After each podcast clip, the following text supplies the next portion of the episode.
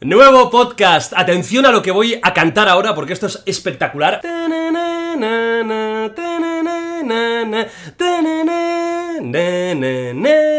Bueno, además de provocar 7000 lluvias torrenciales en todo el mundo, esto es la canción para los más listos o más inteligentes de Jurassic Park.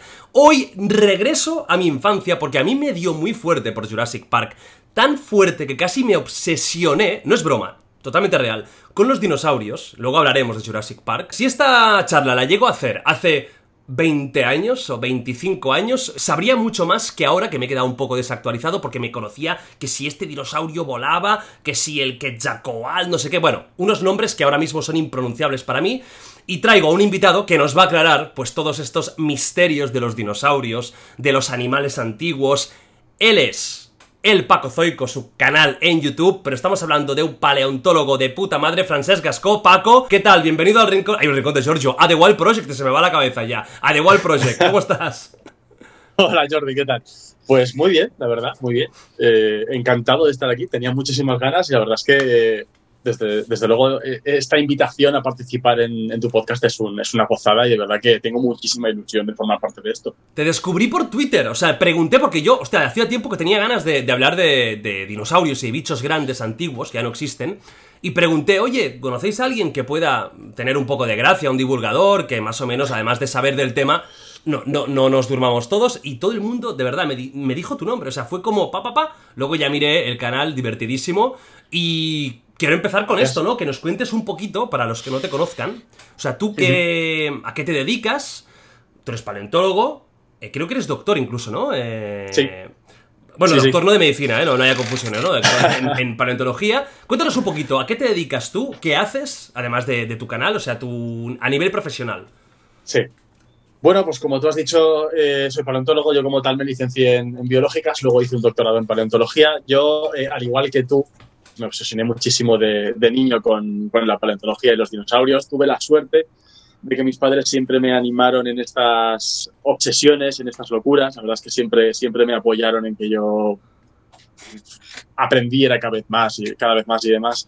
Estaban muy, me apoyaban muchísimo, estaban muy contentos con que les había salido el, niño así de, fanático de, de, la naturaleza y de la ciencia en general, pero en concreto de los dinosaurios. Y por suerte, gracias a este apoyo constante, pues pude, pude y puedo dedicarme a ello. Desde que me doctoré, pues digamos que dejé un poquito, un poquito solo de lado lo que es la investigación. Sigo haciéndola, pero digamos que la hago ya más eh, a ratos libres, por decirlo de alguna manera. Desde hace unos años me dedico más que nada a divulgación científica. Como tú has dicho, tengo un canal que es el Paco Zoico, que en su momento fue un blog, pero lo reconvertí a canal de YouTube. Y en realidad esa no es mi única ni mi principal ocupación. Yo como tal, pues trabajo, considero que trabajo haciendo divulgación paleontológica en muchos ámbitos, porque igual eh, monto exposiciones o, contenidos de museos, como me pongo a hacer reconstrucciones que sean paneles, ¿no? reconstruyendo la vida del pasado para algunos museos o exposiciones, eh, doy charlas, talleres, eh, escribo libros, todo, todo tipo de contenido ¿no? Eh, que pueda ser de divulgación paleontológica, pues yo allá, allá que me lanzo. ¿no? Además, como me lancé a la aventura de, ser divulgador científico, me hice autónomo como tal, así que hago, de verdad, cualquier trabajo que me salga de, este campo, yo me lanzo. Y, me, y me, creé el canal como tal porque tenía el blog y quería darle un punto más audiovisual. Claro. Y por, y por otro lado, porque tengo una espinita desde niño, y es que yo, cuando veía los documentales de paleontología, de dinosaurios y demás, se me caía la baba, no solo por lo que veía, sino porque soñaba con hacer mis propios eh, documentales cuando fuera mayor. Y es uno de los objetivos con los que me abrí el canal y, desde este año, no es que lo esté consiguiendo, porque no considero que haya hecho documentales de verdad, pero poco a poco pues voy haciendo de vez en cuando algún vídeo un poco más elaborado, salimos al campo, salgo acompañado de algunos colegas que son arqueólogos, o, vamos a excavar a, una cueva y, me llevo también yo la cámara detrás. Entonces, digamos que es una manera de quitarme también esa espirita que tenía desde niño. Ajá. Pues mira, vamos a empezar con el tema este de la, de la paleontología, que suena muy bien, ¿verdad? Que suena muy técnico, muy bonito. Pero vamos al lío. ¿Qué es exactamente ser paleontólogo? ¿En qué se basa? ¿Qué es lo que estudia? ¿Y es un trabajo factible a día de hoy? ¿Se puede vivir de ello? Porque yo creo que tenemos la imagen, o de Ross de Friends, que seguramente es el paleontólogo más famoso ficticio de la historia, eh, que era, al final era profesor, y, o trabajaba en un museo. Pero claro, yo tengo también la imagen de, de la aventura, de ese toque más arqueólogo Indiana Jones, de ir a un sitio, excavaciones. Esto sigue sucediendo. Cuéntanos un poquito, ¿qué significa ser paleontólogo? A ver, ser paleontólogo, eh, siguiendo la definición del libro, no es más que dedicarte al estudio científico de la vida en el pasado a través de los fósiles. Eh, ¿Qué pasa? Que, que ese estudio no solo se hace, digamos, en el campo, pero sí que se hace parte en el campo, sino que muchas, eh, una gran parte de ese estudio pues se hace desde tu despacho, desde tu universidad o tu museo donde trabajes. Entonces, eh, digamos que es mucho más variado el trabajo del paleontólogo de lo que la gente suele, suele imaginarse porque tenemos esa imagen romántica ¿no? de la excavación, Claro. de estar en el campo El y pincelito. ya está, ¿no? Pero exacto, exacto, exacto. Tengo por aquí un par de martillos y de mazas que, que cuestionan mucho lo de que estemos usando el pincelito todo el rato, la verdad. O sea, que vais Pero a lo bruto, ¿no? En plan, venga, venga. A ver, si la, si la roca fosilífera, que es la que contiene los fósiles, tiene encima un- unos bloques de rocas que no tienen fósiles y que son bastante duros y, hay que, y que hay que deshacerlos, pues un martillito neumático o una maza habrá que usar. Yo, yo me desahogo mucho. Cuando estás cabreado dices, bueno, hoy voy a reventar rocas y que pase lo que. Dios quiera, ¿eh? Eh, Básicamente. Entonces tenemos esa imagen súper romántica del campo, pero los fósiles cuando los excavamos no están, no están, normalmente los esqueletos rara vez salen enteros. Es, es más probable, más habitual que salgan los huesos desarticulados.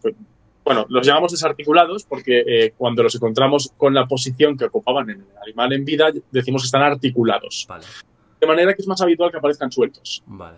Removidos, que no estén enteros. E incluso también es muy habitual que los huesos salgan rotos.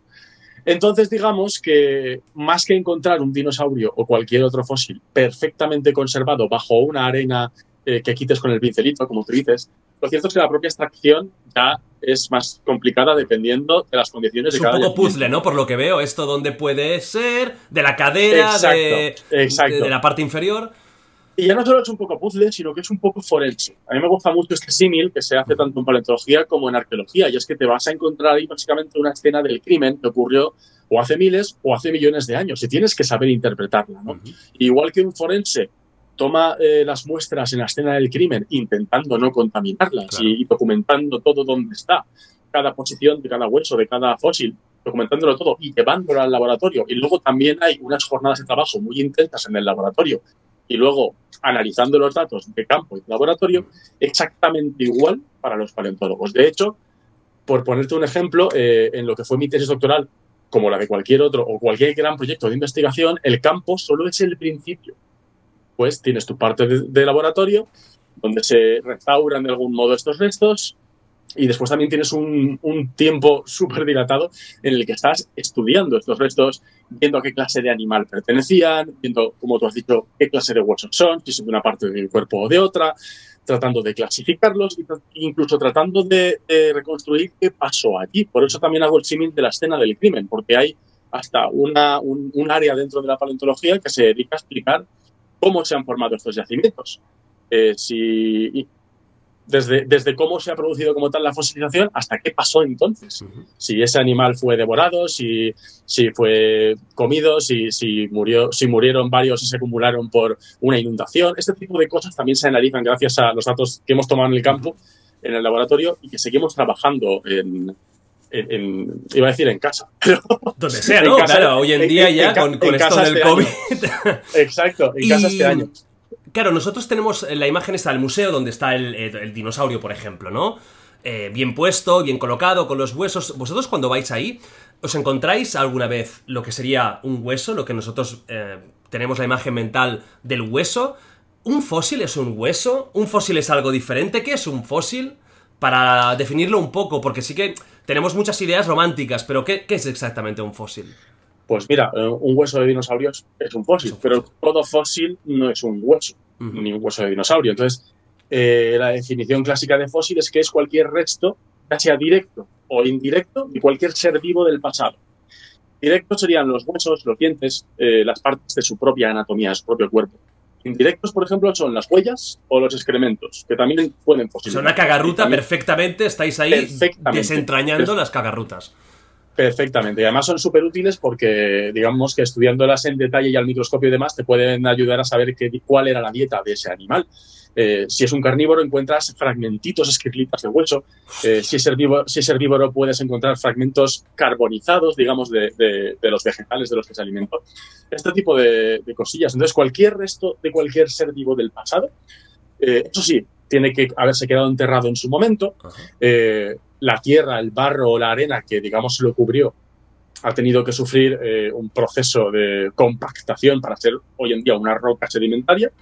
Eh, y para eso se ha puesto un límite más o menos arbitrario de unos 10.000 años. Digamos que si han, pasado, si han pasado como mínimo 10.000 años, que es más o menos cuando terminó la última glaciación, lo podemos considerar fósil de verdad.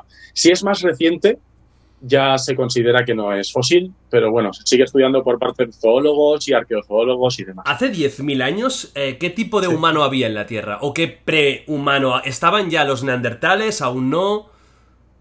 De hecho, hace 10.000 años ya, ya eran todos sapiens. Eran homo sapiens. Eran todos humanos anatómicamente modernos. Entonces, sí, sí. Eh, por ejemplo, hace si encontráis unos huesos de un humano o una momia, eh, una persona momificada, no momia a lo, a lo egipcio, una persona momificada de hace 15.000 años, eso eh, ya se considera que es un fósil, aunque sea una persona. Sí, sí, sí, sí, sí aunque sea un homo, un homo sapiens eh, de libro como nosotros, si, si, tiene, si tiene la antigüedad, eh, si supera esta antigüedad mínima, sí que se sigue considerando fósil y será estudiado por, por paleontólogos especializados en, en, humanos, que son los paleoantropólogos. ¿Y tú estás especializado en dinosaurios o en, sí. en, en, dinosaurios? O sea, que porque también teníamos la imagen esa de, del paleontólogo que solo hace dinosaurios, o sea, solo estudia dinosaurios. Y por lo que veo, uh -huh. pues los grandes mamíferos, el mamut, eh, los, los, tigres de dientes de sable, todo eso que ya no existen, eso también es parte de, de, la paleontología y del estudio, de entender. Y, y cuando a veces estáis excavando, eh, ¿encontráis lo que sería un hueso como tal? Un hueso de un color tirando a blanco que tiene la forma, o normalmente es una roca compactada y de ahí tenéis que ir picando? Eh, a ver, se encuentra el hueso como tal. Lo que pasa es que como, como, ha, pasado tanto tiempo y digamos que estaba incluido en, este, este, en, lo que ahora es una roca, ¿no? que en su momento era este sedimento, la tierra, barro y demás, eh, el proceso de fosilización es lo que hace, es, bueno, lo que llamamos nosotros técnicamente el proceso de fosilización es lo que hace el hueso fósil no tenga un aspecto como el actual. Uh -huh. eh, digamos que ha ganado minerales ¿no? de la propia roca y demás. Por eso pesan tanto, porque prácticamente eh, pesan como una roca.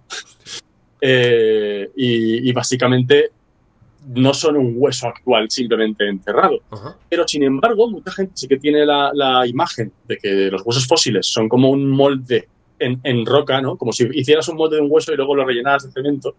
Sin embargo, no. Sin embargo, tenemos también eh, el interior del hueso está perfectamente conservado y, de hecho, una de las cosas en las que yo me he especializado es en el estudio a través del microscopio de estos huesos para poder saber si el animal este o este dinosaurio en concreto, en mi caso eran dinosaurios, eh, si crecía rápidamente o no Fua, y si era, si, si, era más joven o más maduro en el momento de la muerte. Este tipo de cosas se pueden ver a través del microscopio porque el hueso como tal conserva la estructura de hueso, no es, no es no es digo, una no roca tal de... cual que digas, mira, esto es una piedra, punto un mineral, eh, eh, que tiene forma exacto. de hueso.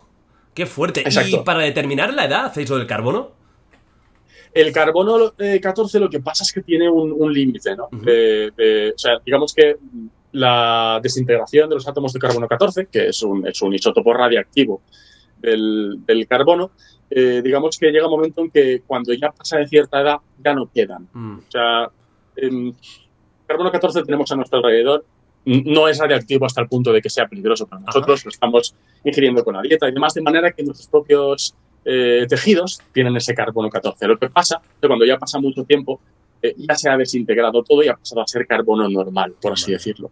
Entonces sirve sobre todo para restos arqueológicos, porque llega a unos pocos miles de años. Sin embargo, se usa exactamente la misma técnica, pero con otros isótopos radioactivos para fósiles más antiguos. Uh -huh. y, o bueno, mejor dicho, para rocas más antiguas que, pueden contener fósiles. Eh, nosotros como tal, en nuestros yacimientos de dinosaurios no lo aplicamos porque se tienen que usar en, en rocas muy concretas. De hecho, para, para, las edades que suelen tener los, los fósiles de dinosaurios, eh, se tienen que usar unos isótopos de uranio o plomo, si no recuerdo mal, y en ese caso eh, deberíamos buscar rocas volcánicas. Y en nuestro caso, en los yacimientos en los que trabajamos, solo tenemos rocas sedimentarias con fósiles, o sea, rocas formadas en ríos, lagos, mares y demás. Y a priori allí no tenemos, no tenemos restos de, de vulcanismo tan antiguo. Entonces, ¿cómo Entonces- determináis eh, aproximadamente básicamente, la fecha? ¿Por sí. el tema de dónde están, eh, digamos, de dónde- a qué profundidad están? ¿Por capas o cómo...? Pues a mí me, me gusta siempre eh, ver y explicar de esta manera que, digamos, nuestra, nuestra ciencia, como todas las disciplinas científicas, en realidad es una macro colaboración entre gente que trabaja en muchos campos diferentes. Tenemos a gente, a geólogos que se han especializado en lo que se llama técnicamente geocronología, que datan las rocas. Tratan todo tipo de rocas que pueden tratar con muchos métodos. Y digamos que establecen un esqueleto de cuáles son las edades de los principales eh, eh, hitos geológicos, ¿no? Y básicamente lo que hacemos nosotros luego es que intentamos cuadrar lo que encontramos con este esqueleto de, de edades que nos, han, que nos han facilitado los geocronólogos. Lo, lo que es súper útil es que, evidentemente, eh, las, las, las capas de roca, igual que todo en esta vida, se deposita primero la más antigua y se van depositando después las que son un poquito más jóvenes, ¿no? Del mismo modo que cuando vas echando papeles encima de un escritorio, el que has echado primero por narices es el más antiguo. De manera que, por suerte, podemos llegar a correlacionar también estas rocas en muchos lugares diferentes, ver si tienen la misma fauna, si tienen la misma influencia marina o algo, y podemos saber si son, digamos, eh, sincrónicas, si se depositaron en un momento parecido. Tipos de fósiles ayudan muchas veces a saber si, si los yacimientos son más o menos de la misma edad, si uno es más joven que otro, y digamos que con este juego de comparar afloramientos unido a el esfuerzo de estos eh, geocronólogos que han tenido trataciones eh, usando us- isótopos o usando magnetismo y demás, así es como entre todos se va montando el puzzle de las edades. De manera que cuando nosotros vamos a excavar, por suerte ya hay una edad aproximada. Ya se ha estimado una edad aproximada de, de las rocas que vamos a estar excavando. Y esto también se ha hecho tradicionalmente porque eh, a los humanos nos han interesado también los recursos minerales para explotarlos por minería. Con lo cual, digamos que tenemos cartografiada la superficie terrestre, al menos en países como el nuestro y en muchísimos más, está cartografiada la superficie terrestre sabiendo el tipo de roca flora en cierto lugar e incluso una aproximación a la edad, porque hay yacimientos minerales o de, o de combustibles fósiles que aparecen o no dependiendo de las edades. Y eso, es, y eso es muy útil para nosotros, porque ya digamos que tenemos una aproximación a la edad de lo que estamos Claro. excavando. Oye, ¿y cómo sabéis eh, dónde tenéis que empezar a excavar? Porque claro, no es que haya una indicación en plan, mira, aquí murió cuatro dinosaurios, aquí un Ajá. elefante. Claro, ¿cómo... ¿Hay alguna, algún tipo Me- de escáner o algo para saber dónde? Me, me alegra que hagas esa pregunta. Me he preparado bien, amigos. Sí, señor. Es que, es, que hay, es, es una pregunta súper recurrente y la gente se imagina que, que, pues eso. Pr- Primero, por un lado, se imaginan el escáner que sale al principio de Jurassic Park, Ujú. que hacen una especie de disparo al suelo, ¿no? Para generar ondas y ver si hay algo debajo. Y por otro lado, también mucha gente se imagina que salimos al campo y empezamos a excavar sin más. A Venga, aquí, aquí, que hay una cruz. Venga, dale, dale fuerte. La, eso es, la, la X marca el lugar, este es mapa del tesoro. Pues no tenemos esa suerte, pero eh, lo curioso es que es el fósil el que nos dice de dónde está. Es decir, nosotros eh, lo que es la búsqueda activa de fósiles lo llamamos prospe- prospección. Y se, bueno, también se usa para, para yacimientos petrolíferos, para minerales y demás. Prospectar es, digamos, que es barrer el terreno y, y- y a ver si encuentras algo, a ver si tienes la suerte de encontrar algo. Digamos que gracias a estos mapas geológicos de, de minería, ¿no? de, de búsqueda de recursos minerales, y gracias al estudio de geólogos que también se han dedicado a cartografiarlo todo bien y demás, digamos que ya tenemos los lugares que pueden ser sospechosos habituales para aparecer cierto tipo de fósiles. Y lo que hacemos es acudir a lugares en los que hay una roca de cierto tipo, o sea, que se ha formado en un ambiente que nos interesa. Por ejemplo, para buscar fósiles de dinosaurios, no nos vamos a ir a unas rocas que parezca que se hayan formado en el fondo del mar, sino que tendremos que irnos a, pues eso, rocas las que se forman en playas, en ríos, en lagos y demás, porque es más fácil que un animal quedará muerto en la orilla, se enterrará de alguna manera y demás. Entonces vamos a ese tipo de rocas. Además, vamos a, a- además de ese, ese tipo de rocas, tienen que ser también de la edad que nos interesa. Ya vamos un poco preparados. Y después, lo que tenemos que hacer es patearnos el campo y tener los ojos bien abiertos, porque hasta que no aparece un fósil en superficie, no empezamos a, a excavar. De hecho, o sea, hay fósiles sí, sí. que llegan a estar al nivel de la superficie. claro, ten en cuenta, ten en cuenta, sobre todo aquí tenemos la suerte de que eh, España es un país súper montañoso Ujú. y en el momento en el que hay mucha montaña y hay mucha helada y hay mucha lluvia y hay mucho río, también hay mucha erosión. Entonces las rocas se erosionan, igual que se erosiona un bloque de roca a lo bestia, un granito, pues también se erosiona una roca sedimental que contiene fósiles y al erosionarse salen los fósiles a la superficie. Entonces, el propio fósil es el que te está diciendo, aquí estoy. Y de todos modos, eh, tampoco podemos ir a excavar así a lo loco. O sea, es una cosa que también me gusta siempre comentarla siempre, porque hasta nosotros mismos, los paleontólogos profesionales, tenemos que tener dos tipos de permisos para realizar incluso una prospección. Una búsqueda activa de fósiles ya tiene que contar con los permisos del dueño del terreno, sea un paisano que tiene un campo de almendros. O sea, público. O sea, público, exacto. Tenemos que tener, por un lado, el permiso este de los propietarios del terreno y, por otro lado, el permiso del departamento del gobierno regional eh, que se encargue del patrimonio. Vale. Eh, sí, porque todo lo que encuentres tiene que ir después al museo correspondiente, aunque te lo quedes un tiempo en la universidad para su estudio, tiene que acabar yendo a museo. ¿Y os pueden negar la prospección, aunque sea algo de, interés natural, interés histórico? ¿Puede haber un propietario privado que diga, mira, no quiero que mi tierra entre, vamos, ni un pincelillo? ¿Podría decirlo o hay un momento en el, que, en el que, digamos, el interés histórico gana? Digamos que el interés histórico gana cuando ya sabes que hay ahí algo. Mm. Pero mientras no lo sepas, es decir, si vas a hacer una prospección para ver si hay algo, tiene que pasar por porque te deje el dueño del terreno acceder allí.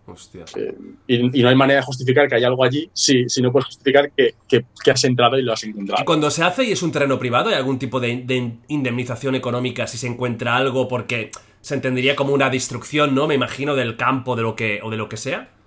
Bueno, eh, normalmente cuando excavamos en, en, cualquier sitio en el que aparecen eh, fósiles, intentamos que el impacto también paisajístico y ambiental sea mínimo. Entonces, eh, por ponerte un ejemplo, si en un murete de unos campos de almendros, de repente en ese muro hay rocas que resulta que se usaron para construir el murete eh, hace, no sé, 20, 20 30 años, eh, y resulta que algunos de, esas, esos bloques eran huesos de dinosaurio que estaban como erosionados y demás y, se usaron para esto, si tenemos el permiso del dueño, se sacan y luego ya nos encargamos nosotros de volver a reconstruirle el murete al pobre señor. De todos modos, esto es lo que te digo, no, no, no intentamos que no haya un impacto ni ambiental ni paisajístico por el hecho de estar excavando. Ha habido algunos casos en que para, para curarse en salud, el propio ayuntamiento de los terrenos en los, a, los que pertenece este, este yacimiento ha comprado al propietario para que pasen a ser públicos del ayuntamiento, entonces sí que, sí que ha permitido que se haga un, igual un desmonte o que se construya una pista de estas, de una pista forestal para poder llegar hasta allí. Entonces, digamos que si tenemos suerte y el ayuntamiento también facilita las cosas, eh, puede, acabar a, puede acabar en una colaboración de este tipo. Pues bueno, ya conocéis un poquito mejor cómo funciona la paleontología, rebatiendo mitos de la, de la propia, de la propia, del propio trabajo. Y ahora vamos ya a los dinosaurios, ¿no? Que sé que mucha gente está con, los ojos así, dinosaurios, dinosaurios. Hablaremos de muchos temas. También hablaremos de Jurassic Park. Hablaremos después. Porque es una, es una locura, pero pasa. Ya sabes tú que hay mucha conspiración. Una teoría que, que está ganando adeptos en los últimos años, sobre todo en Estados Unidos, ¿cómo no? De que los dinosaurios no existieron. Y de que, de que no se puede comprobar que existieron. Luego me gustaría que hablaras de ello. Y, rebatir un poco esto, que es un poco como la Tierra plana y tantas historias, eh, tú eso lo vas a explicar, ¿no? Que hay muchas razones por las cuales es, es, bueno, es, una certeza absoluta de que, de que existieron. Pero vayamos a los dinosaurios ahora. A ver, dinosaurios, sé que, hay, sé que aún hay mucho misterio, sé que aún muchos seguramente, ¿no? Que no se habrán descubierto y que aún quedarán años para que se descubran, pero ¿tenéis alguna idea, alguna noción de cuándo em, surgieron? Porque un, para empezar, un dinosaurio, ¿cómo se definiría? Sé que la definición etimológica es de lagarto terrible o algo así, ¿no? Sí. Pero claro, eso es la, risa, no el cachondeo. Pero, ¿cómo se define un dinosaurio? A ver, em, como tal, eh, dinosaurio no significa solo que sea un reptil terrible, como has dicho, que eso que significa la palabra, y que haya vida en el pasado. O sea, dinosaurio como tal es un término que se usa ya no solo en paleontología, sino en, biología, para definir a un, a un tipo concreto de animales y todos los tipos concretos de animales tienen una definición que se basa en su propia anatomía, sus propias características que tú puedes ver en el hueso, puedes decir, ¿es un dinosaurio o no?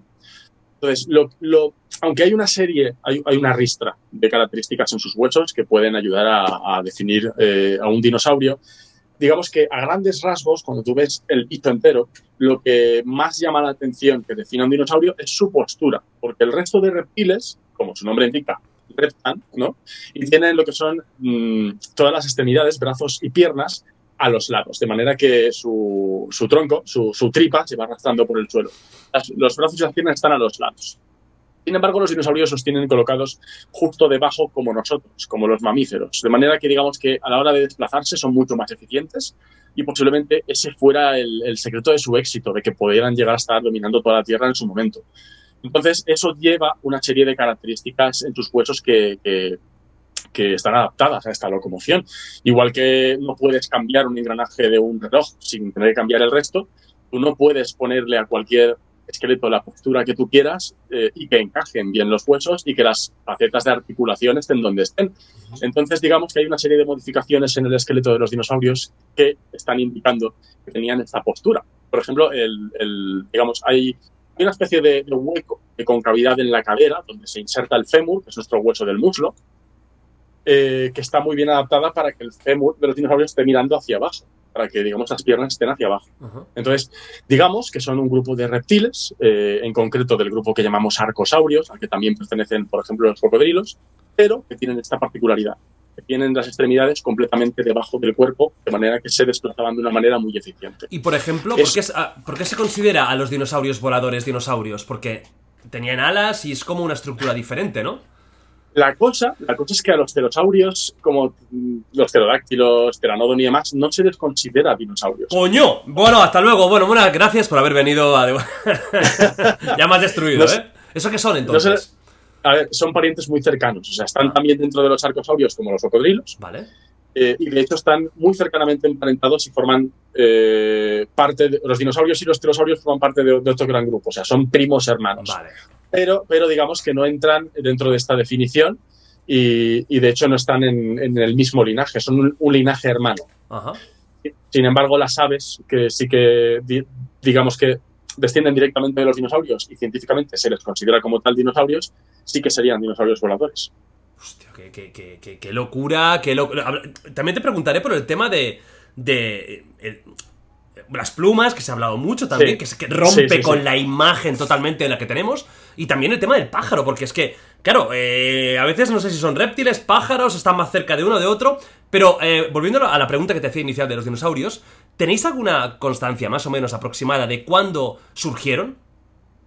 Sí, los, los dinosaurios más antiguos se han encontrado en rocas del Triásico superior, o sea que se supone que su origen, en paleontología siempre si aparece, si ya vemos los restos como tal, en una edad, y ya vemos como tal a ese animal con esas características, damos por hecho que el origen igual es un poco anterior, ¿no? O sea, si encuentro aquí un dinosaurio que ya tiene características de señor dinosaurio, es posible que sus ancestros, que ya tendrían algunas de estas características, pues fueran un poco anteriores.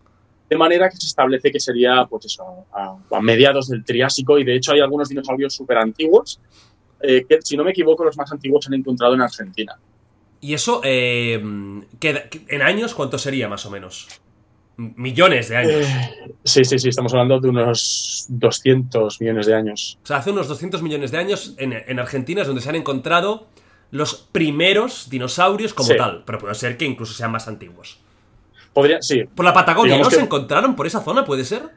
En la Patagonia hay un montón de, de yacimientos eh, también del Cretácico. Es como muy famoso, ¿no? El tema de la Patagonia es, con los dinosaurios.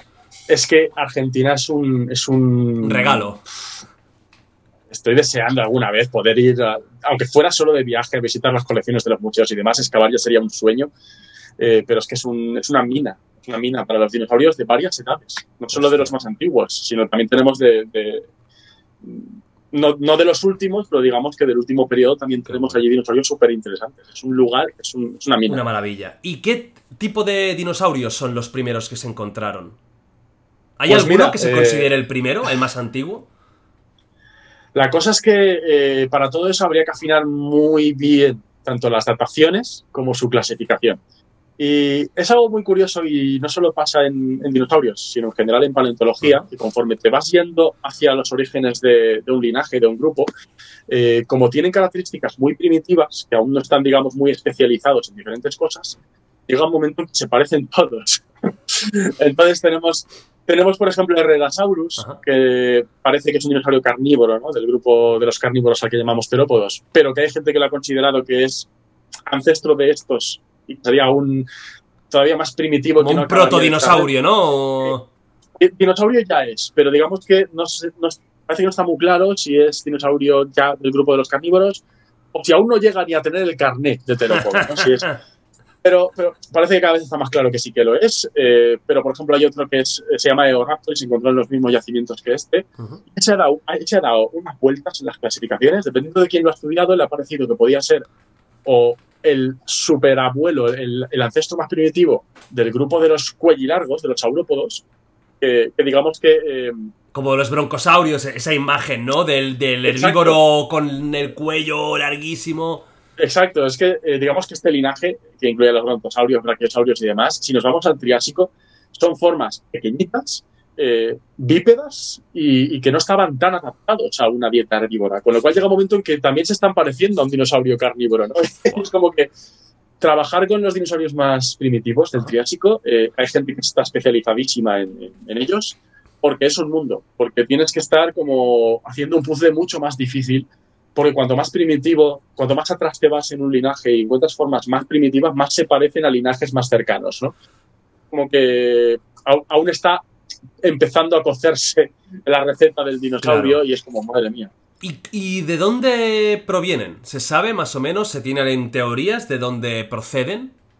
¿De dónde? ¿En qué sentido? Por ejemplo, como el, como el humano proviene de los simios, Uh -huh. eh, ah, bueno. ¿De dónde Sí. es el nacimiento genético de, de, los dinosaurios aprox? ¿Hay algún tipo de familia de reptiles pequeños? ¿De ahí surgieron o, o no se la sabe? Cosa, la cosa es que eh, solemos generalizar con lo de que los humanos proceden de los simios porque hoy en día también tenemos eh, otros simios y podemos llegar a hacer ese paralelismo, uh -huh. aunque no procederíamos de, de, simios como los actuales, claro. sino de sus, sus propios ancestros. En el caso de los dinosaurios, el problemilla que tenemos es que las formas más eh, antiguas de sus ancestros, por así decirlo, eh, no tenemos representantes actuales. Entonces no podemos decir vienen de otro tipo de animales que conozcamos. Digamos que los ancestros de, de dinosaurios eh, eran ancestros en común con los cocodrilos, por ejemplo. Y eran, pues imagínate un cocodrilo, pero que no fuera tan bestia, que no fuera tan, tan mazao, por así decirlo, que fuera un poco más, más ligerito, más, más liviano, mucho más eh, grácil, ¿no? Uh -huh. Imagínate eso, un cocodrilito eh, que pudiera un poco más, que no fuera tan, tan pesado estar arrastrándose por el suelo como, como un cocodrilo actual, uh -huh. Sino imagínate que fuera pues un poquito más, más grácil, ¿no? Y que, que fueran animalillos así, con esa, con esa pinta más o menos una especie de, de reptil así de reptil de... como más más más eh, delgado por, para que se pudiera erguir no cada vez un poquito más sí, hasta sí, que es. la evolución porque claro siempre me he preguntado yo son animales tan extraños los dinosaurios tan raros sí. por lo que tenemos hoy en día hay teorías de, de por qué salieron así tan gigantes tan enormes evolutivamente era algo eh, factible porque es que mucha gente, yo entiendo que haya gente que no crea en ellos, y, y lo entiendo porque parecen animales míticos. Tú te lo claro, paras a pensar sí, sí. y parecen legendarios. Dices, venga, anda que va a existir un dinosaurio de no sé cuántos metros de altura, y además rápido. Claro, y además de, de dónde vienen, ¿no? De, de, un animal que tú mismo estás diciendo, que seguramente sería pequeño, como un cocodrilo, pues un poquito más delgado, más... Sí. ¿Hay alguna teoría de cómo esto ha evolucionado así? Sí, la cosa es que... Eh hay veces que, bueno, como en la vida, eh, la historia de la, de la, evolución de la vida en la Tierra es, es, un poco como la vida. Tienes que estar en el lugar apropiado en el momento apropiado. Digamos que eh, si nos vamos un poquito antes de la era de los dinosaurios, nos encontramos en un periodo que llamamos térmico. Y en este momento, eh, los ancestros, digamos, de los dinosaurios estarían allí, o, o, por lo menos los arcosaurios, tanto ancestros de dinosaurios como de cocodrilos, pero no serían gran cosa, había otras faunas que eran dominantes. ¿Qué pasa a finales del Pérmico? Hay una extinción en masa que casi, este, que, casi acaba con, con, la vida en la Tierra, ¿no? Y digamos que se queda la Tierra como baldía, vacía. Y en ese momento, pues este, estos, estos ancestros de los dinosaurios y de los cocodrilos, por tener esta locomoción un poco más, un poco más eh, eficiente, eh, por ejemplo, los cocodrilos ya tienen un corazón de cuatro cámaras como, como nosotros o como las aves, de manera que digamos que el grupo los ancestros de los dinosaurios y de los cocodrilos ya estarían un poco mejor adaptados que, digamos, que los que se fueron al carete por esta extinción. De manera que, tras una extinción, siempre aparece un momento de grandes oportunidades y la vida sale de camino a lo bestia y se, se diversifica muchísimo.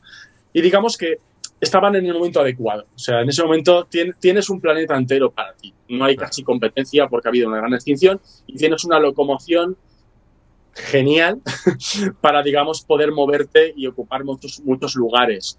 Em, aparte, eh, se junta el hecho de que, tienen características que han alimentado este, este posible gigantismo.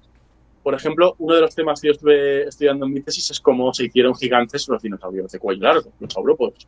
Es que tienen una serie de, acumulación de, méritos que les llevaron a ello. Por ejemplo, tener un sistema que llamamos eh, neumático, que es básicamente tener los huesos, no todos, pero al menos los huesos de la columna vertebral, huecos, aligerados eh, a, partir de los pulmones, como las aves. A partir de los pulmones aparecen una especie de bolsas, digamos, de, un tejido que está relleno de aire y que llega a entrar en los huesos. Y digamos que en, otro animal este hueso sería macizo y en este pues tenemos una, especie de recopicos y cámaras.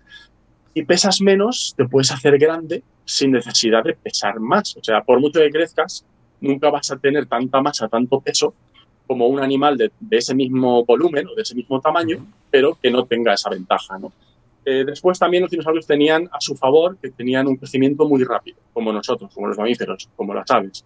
De manera que eh, un reptil clásico, por así decirlo, eh, no está aligerado de ninguna manera y además tarda mucho en crecer y se pasa la vida creciendo. Pero los dinosaurios crecían ya a escape como nosotros, de manera que una locomoción súper buena, eh, el hecho de no pesar tanto como cualquier otro animal y el hecho de crecer rápidamente hacen que, se dispare, ¿no? De alguna manera, el hecho de poder eh, hacerse grandes.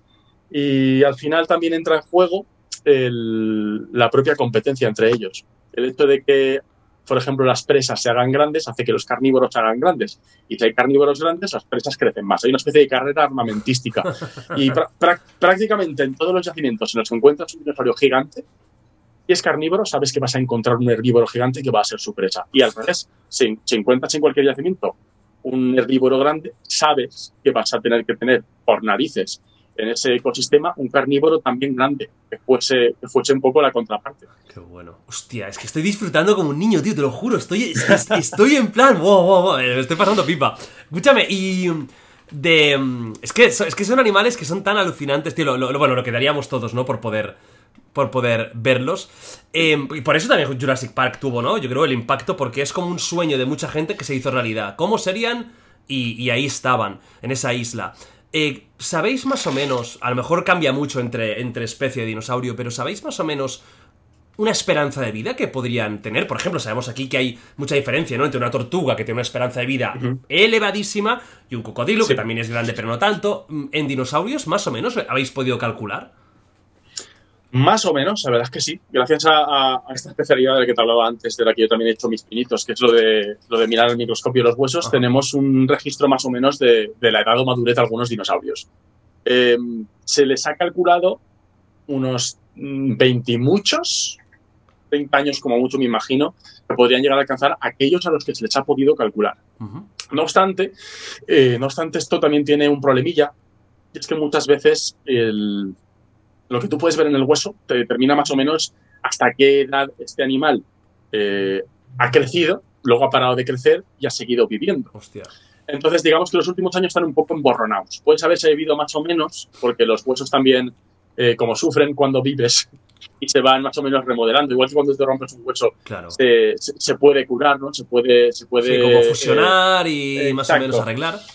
Del mismo modo, conforme vivimos, nuestros huesos están en constante remodelación y cuanto más remodelación tienen huesos, porque ha vivido más tiempo.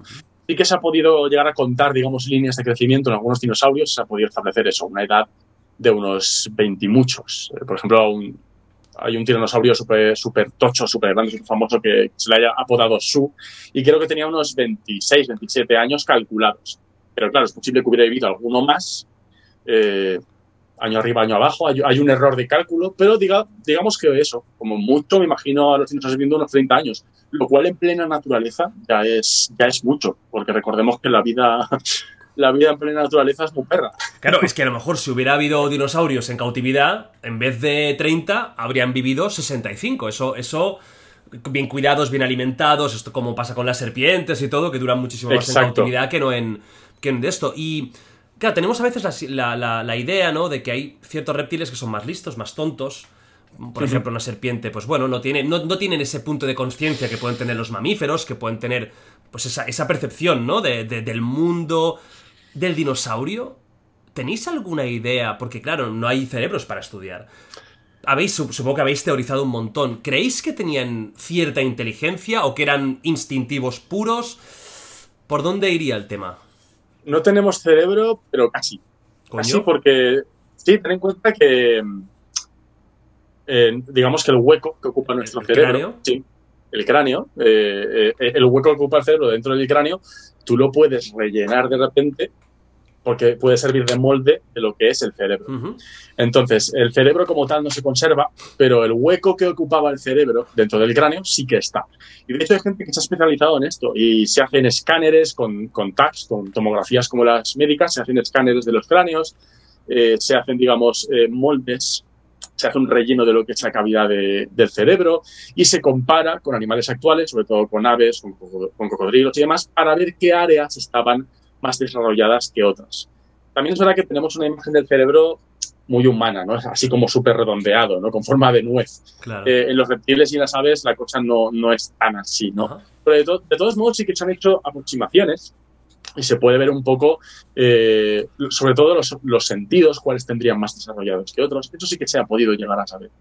Y luego hay un, hay un grupo de dinosaurios que se llaman los troodóntidos, que están muy relacionados con los raptores, son hermanitos de, los raptores, de Velociraptor y demás, que se les ha calculado una capacidad craneal, o sea, lo que básicamente viene a ser el, la proporción entre cerebro y cuerpo y tamaño corporal, que parece que la tienen más grande que el resto, y se hipotetiza que estos podían haber sido igual casi tan inteligentes como algunas aves actuales. Y recordemos que hay algunas aves actuales que tú te pones a buscar por YouTube vídeos de, por ejemplo, urracas jugando y flipas. No, no. Te ves de repente a una urraca con un tapón de un bote lanzándose como si fuera un trineo entre la nieve y dices, está jugando. Yo vi, yo vi un vídeo, tío, que flipé de cuervos hablando, imitando la voz humana, pero a un nivel, o sea, buscad cuervo hablando en YouTube. Buscadlo, de verdad. ¿Vais? No, no. Yo me quedé, digo, bueno, ¿qué sí, ha pasado sí, aquí? Pero cuervos imitando acentos. Hay un canal, no sé cómo se llama, de, de, una familia, creo que es argentina, que tiene un cuervo. Y que el puto cuervo te cuenta su vida. O sea, te, es imitación, pero el, cuervo entiende lo que tú quieres que diga y, y lo repite. Bueno, o, o, o, muchos, pues, tipo. Tipo eh, cacatúas, ese tipo de animales que es. Hostia, que uh -huh. tienen un, aves que tienen una inteligencia muy avanzada. O sea, que podrían haber tenido una, una, inteligencia similar, por lo que se cree. ¿Tú crees que podrían haber llegado a, a, algo parecido a, a un perro? ¿O eso es ir muy lejos ya? Eh, la cosa es que mm, a un perro es complicado.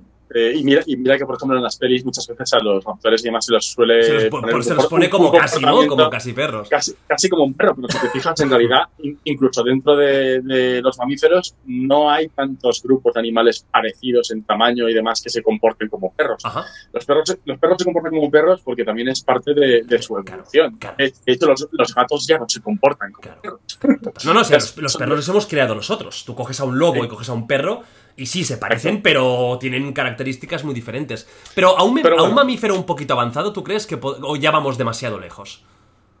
A, a, un. ¿Te refieres a un dinosaurio? Sí, un dinosaurio, por ejemplo, a un. A, pues ya a un mamífero un poquito más avanzado.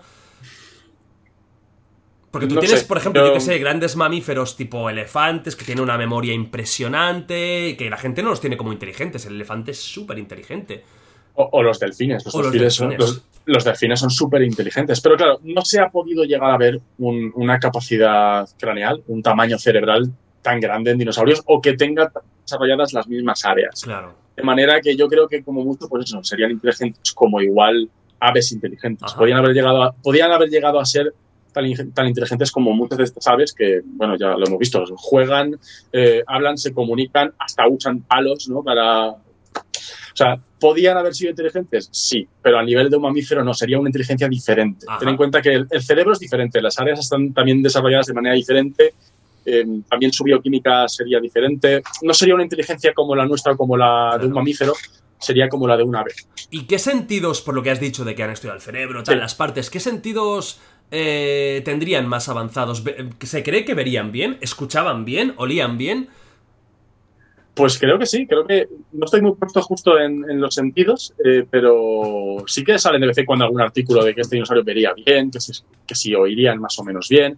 Una cosa súper interesante que se ha podido ver es que estudiando un poco lo que son los canales de, de su oído interno, eh, se puede más o menos saber qué tipo de frecuencias oirían mejor, que las crías y los adultos, o sea, que los adultos oirían muy bien lo, lo que emitirían las crías, y eso está también a favor de que hubiese cierta comunicación entre entre adultos y crías y que podría estar relacionado con algún tipo de cuidado, que esto apoya también, o sea, esto está apoyado también por el hecho de otros hallazgos que apoyan que en algunos grupos de dinosaurios hubiese cuidado de, las crías.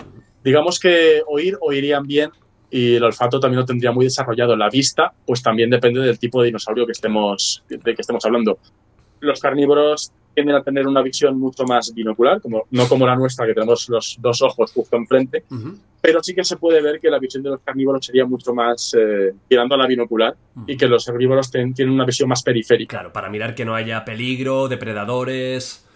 Hostia, qué grande. Pues- Mola, mola. Desde ya te digo, estoy aquí con el disfrute. Con, con los dinosaurios, disfrutando aquí. Total. Hostia, es que eh, es lo que digo siempre, ¿no? Que son animales tan diferentes. A la vez, sí que es cierto que tú coges a un cocodrilo y te lo imaginas eh, 14 veces más grande y bueno, pues ya podrías tener algo parecido, pero es que es, es casi imposible de, de, de imaginar algo así que fuera factible y que además, ¿verdad que dominaron la Tierra? ¿Llegaron a ser el, el ser vivo eh, predominante en el planeta? Sí, sí. Así es, sí, sí. Durante unos 130 millones de años eran, digamos, eran tan abundantes como los mamíferos hoy en día y estaban tan diversificados como los mamíferos hoy en día. ¿Estaban por todo el planeta? ¿Hay regiones en las que no se ha encontrado ningún hueso de dinosaurio? ¿O estaban diseminados por Eh, todo el mundo? En cuanto a continentes, estaban en todos. Hasta en la Antártida, que no estaba tan, tan, tan al sur como, como, como ahora, hasta en la Antártida se han encontrado. Lo único que les falla es el medio marino, que había muchos reptiles marinos, pero dinosaurios de verdad de pata negra, eh, hay alguno que se ha adaptado un poco a la vida acuática, pero ha aparecido en, en rocas, digamos, más relacionadas con, con ríos y demás, con lo cual había algún dinosaurio adaptado un poco más al medio acuático, pero marinos, marinos como tal, no. Eh, no ¿Había uno, no? el plei- pleistosaurio, puede ser, o algo así? ¿Es, es- ¿Era de agua en teoría? ¿O algo así? Los, ple- los plesiosaurios eh, no son dinosaurios. Ah, no, son, son como arcosaurios, ¿no? Son, son, de hecho, no son ni arcosaurios. Estos son unos, reptil- son unos reptiles de, de otro linaje. Estos son unos camuflados, tú. Así, así como los, así como los, los pterosaurios, los pterodáctilos y todo esto, sí que son un único linaje. Ajá. Los reptiles marinos son cada uno de su padre y de su madre. Vamos. O sea, los mosasaurios, estos que se han hecho súper famosos por Jurassic World, con, con esa pinta de cocodrilo marino y demás, son parientes cercanos de las serpientes y de los varanos. Eh, los, los plesiosaurios son de otro linaje diferente. O sea que, eh, básicamente, había un batiburrillo de diferentes linajes de reptiles que se habían adaptado al medio acuático. ¿Y todos los dinosaurios eran ovíparos? ¿Todos? ¿Es una característica suya per se? Yo diría que sí, porque se han encontrado huevos de dinosaurio de casi todos los linajes y además no hay razones para que dejaran de serlo. En los reptiles marinos sí que se han encontrado evidencias de que algunos podían haber dado a luz a, a- sus, a sus crías. Eh, bueno, realmente no, ser- no serían vivíparos, serían ovovivíparos. Sería básicamente que se quedarían los huevos en el interior Vale. eh, de la madre y se abrirían dentro y ya nacerían, nacerían como, si, como si los estuvieran pariendo. Pero esto es, digamos, una consecuencia directa de estar tan adaptados al medio acuático. Ujú. Las, las tortugas sí que salen a la playa a poner los huevos, pero si tienes un animal mucho más adaptado a- al, al medio acuático, eh, o sea, una- un animal que respira aire, porque si es un animal como un pez, evidentemente pone los huevos en el agua y ya está. Claro. Pero si es un animal que, que tiene que poner huevos para que las crías al salir respiren aire, eh, tiene, que, tiene, que, tiene que volver a la, a la tierra firme a poner los huevos, salvo que estés tan adaptado al medio acuático. Ajá. En el momento en el que estás tan adaptado al medio no acuático, sales. si sales, es que básicamente, ¿cómo sales? Si eres una especie de. de- si anatómicamente te has vuelto tan parecido a un, a un, a un pescado, como Claro. por ejemplo los, los ictiosaurios, que habrás visto las- los fósiles muchas veces que tienen una forma muy alargada. Sí, ¿no? son si como fueran- serpientes largas, casi, o gigantes, eh, súper, súper alargados. Los, los ictiosaurios, como tal, tienen una forma muy parecida a los delfines o a los atunes. Son una forma muy fuchiforme, con las, las patas completamente convertidas en aletas. Un animal así no podría realmente salir a la playa No podría eh, volver. de, de una manera hábil y que no se lo comieran por el camino sería muy difícil. Arreptando ahí como puede, ¿no? Y... Entonces, claro, se jugarían la vida y encima Claro. las crías al salir también serían como, como Magikarps. O sea, evolutivamente no tiene ningún sentido. Entonces, es- estos, de, de estos sí que hay evidencia porque hay incluso algunos, algunos fósiles que conservan a las crías en el interior o incluso alguna que está como saliendo. Entonces, este tipo de reptiles marinos sí que se ve que parirían de alguna manera, serían ovovivíparos, pero los dinosaurios no tienen ninguna razón para dejar de poner huevos y de hecho hemos encontrado huevos de la mayoría de linajes. Y mm, la- ahora vamos al tema marranadas, ¿vale? De acuerdo, que estéis muy, muy atentos Oh. todos y todas, porque vamos a hablar de marranadas puras. Eh, ¿Tenéis idea de cómo montaban? Es como casi todos, que el macho se pone encima, como las tortugas, ¿no? Como otros reptiles, o eh, tenéis alguna idea de cómo podrían hacer un poco lo que sería el acto del amor, del amor de dinosaurios? El amor saurio. Porque yo me imagino un animal de unas cuantas toneladas. Claro, es que no estamos hablando de, de un caniche. Estamos hablando de un. Imagínate las bestias, ¿no? Los grandes. Claro, Fua, ¿Eso es así? ¿Podrían aguantar el peso o.? La cosa es que depende, porque si te vas, por ejemplo, a aves, las aves no siempre se montan una encima de otra, sino que muchas veces lo que hacen es acercar las cloacas. Las aves, por ejemplo, tienen, digamos, todos los orificios de salida del cuerpo reunidos en una especie de único, que es la cloaca. Eh, Qué bien suena. ¿Verdad? Ven, ven a mi Suena- cloaca, acércate. Suena, ter- suena terrible. Entonces, eh, digamos que muchos acercan la cloaca y al acercarlas es ahí donde se produce el acto. Entonces, eh, hay muchas eh, estrategias diferentes. De hecho, ni siquiera todos los animales, por ejemplo, en todos los animales, por ejemplo, no hay un pene desacertado. Muchas veces simplemente es una oposición de cloacas y pum. Entonces, eh, depende. Hay muchas, hay muchas estrategias. Tengo un colega que trabaja, bueno, pequeño inciso, trabaja en el tema de, de la paleontología virtual, Coño. que básicamente es que se escanean esqueletos y así luego tienes el esqueleto virtual en tu ordenador para poder manejarlo a tu antojo y poder ah, probar hipótesis de posturas. Hostia. Este andaría así, no andaría así, tendría el cuello más alto, más bajo y demás. Pues ha hecho unas cuantas eh, pruebas de posturas para apareamiento en dinosaurios. Ojo, eh. Ojo, cuidado que me da miedo, eh. Y, y lo ha hecho sobre todo en, en dinosaurios saurópodos. Bueno, eh, él es Dani, un saludo desde aquí, Dani. Dani Crack, ahí con los penises dinosaurios. Grande. Y, y ha hecho unas cuantas pruebas, por ejemplo, en saurópodos, en dinosaurios de cuello largo, parece que no sería muy eh, viable lo de ponerse encima o levantar una pata y demás por las propias características de su esqueleto, de la cadera y demás, y que sería más probable lo de que acercaran de alguna manera las cloacas. Digamos que es un, es un campo que se estudia. No, claro, es que, es, es que me parece curioso. A ver, do- dos Tyrannosaurus Rex. a ver cómo, cómo, cómo se montan entre sí. Mira, Pues sí, ahora sí, me ha venido el Tyrannosaurus. Los dinosaurios carnívoros eran eh, practicaban el canibalismo, se comían entre sí. O, o como en muchos mamíferos, eh, entre ellos se respetan, había. O. ¿Cómo funcionaba? O no se sabe. Hay, hay algunos casos de, algunos de- sí, ¿no? de- de canibalismo. De hecho, eh, si no recuerdo mal, en Majungasaurus, que es un dinosaurio carnívoro de, de finales del Cretácico de Madagascar, creo que hay Uy, Paco, te he perdido. ahí sí que hay una evidencia bastante Vale, fuerte. te he perdido durante, durante mm, 20 segundos. Estabas hablando de Madagascar, del dinosaurio caníbal. Eh, Sí, eso es. Que, que ahí sí que hay parece que sí que hay evidencia de que al menos se habían alimentado de, de- o, o que habrían aprovechado un cadáver o algo de, Vale. de- de la misma especie. Hay algún caso. También hay algún caso eh, que luego se ha desmentido porque se vieron contenidos en, lo- en el espacio del estómago se veían contenidos que parecían esqueletitos de crías. Uf, Pero después resulta- después resultaba que eran realmente de lagartos coño. cuando se, cuando se reestudiaron, con lo cual eh, en la naturaleza Puede pasar de todo. claro. puede pasar de todo. Claro. Los, que hayan, los que hayan tenido periquitos lo sabrán muy bien, o hámsters, o Los conejos. periquitos se comen entre sí. Pero, los periquitos, si, si de repente se le cruzan los cables y hay una hambruna o lo pasan mal, brother, que me ha roto matan. la vida. El periquito, el animal tan bonito ese. Ay, periquito, periquito. Se comen entre sí. hay veces que si, si las cosas van mal. Claro, claro, se tienen hambre. Si todo va bien, no tienen por qué cruzarse los cables. Pero digamos que en la naturaleza no es habitual en la naturaleza que haya canibalismo, pero cuando las condiciones son muy, muy Se difíciles.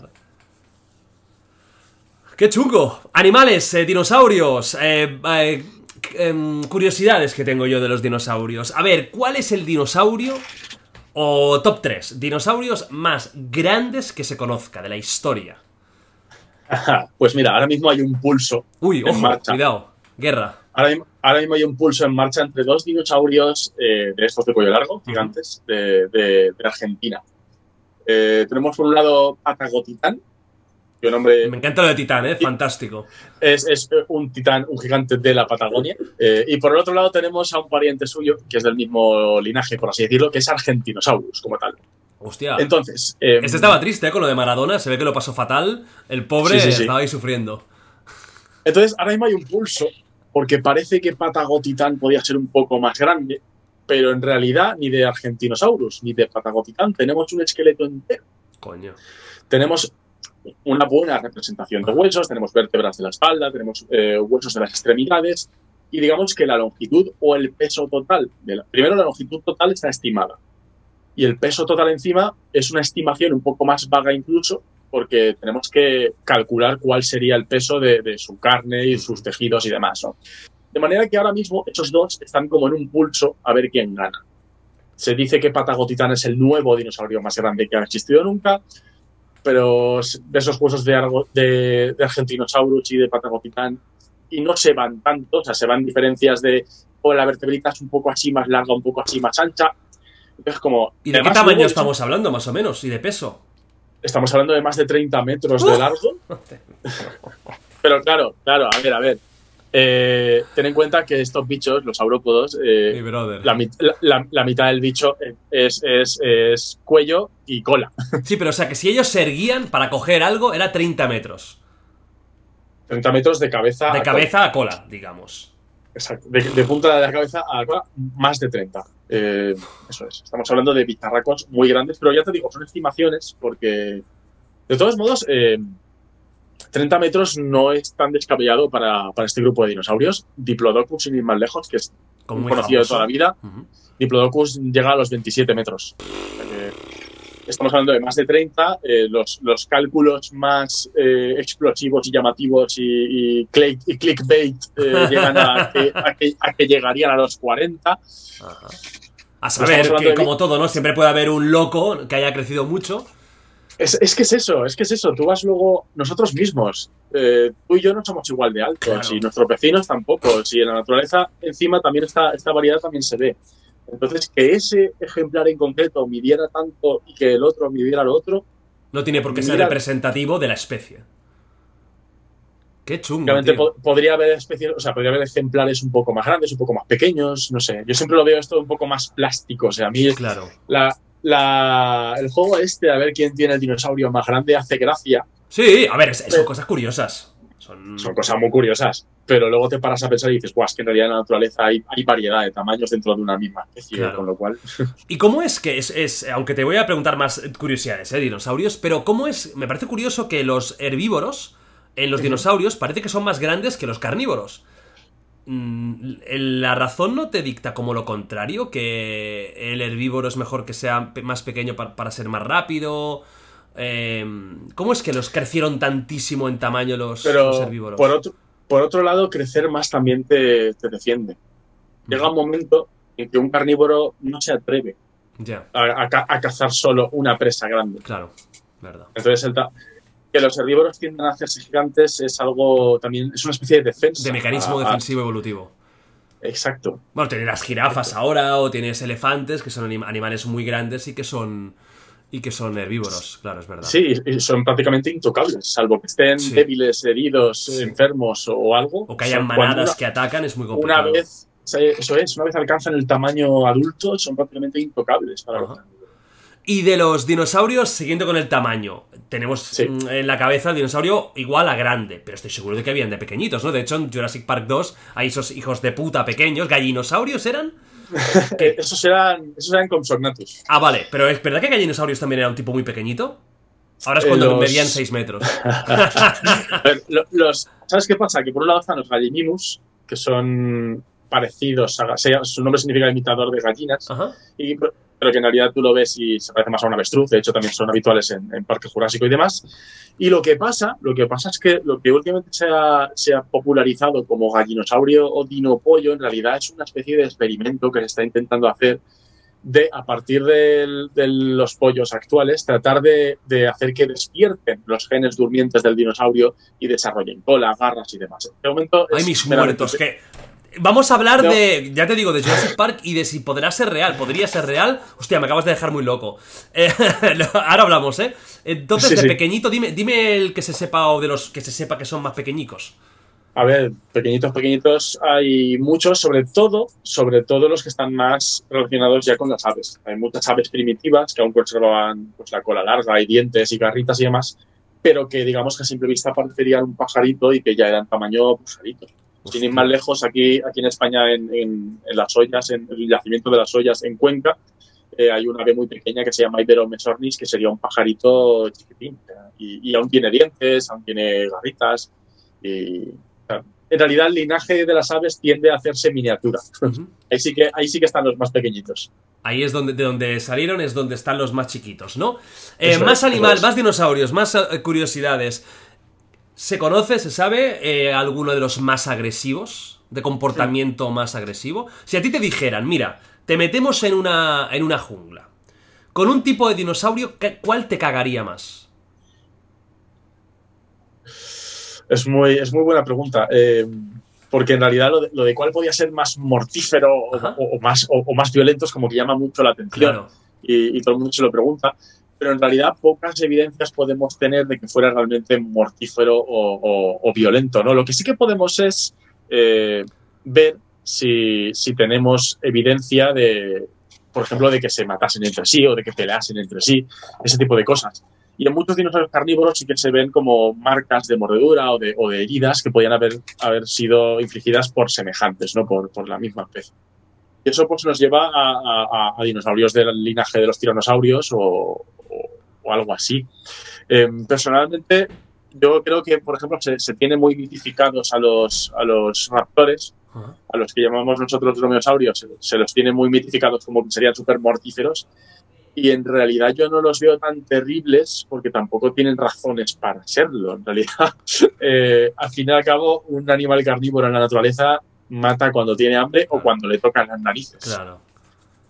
Pero, pero digamos No que- eran como los pintan, que los pintan como unos cazadores letales, en plan que incluso disfrutaban con, con, Sí, con el sí. sadismo, ¿no? De la caza. O sea, ¿tú, tú crees Eso, que no, es. que es más mitificación? Pero con un tiranosaurus o de la familia, esos sí que son más dominantes, ¿no? Lo que podría ser un león, un animal territorial. Yo, yo casi que me da más miedo, un- me daría más miedo un dinosaurio carnívoro del porte de un tiranosaurio o un poco más pequeño, pero digamos que de los otros grandes me darían más, más miedo que realmente los raptores.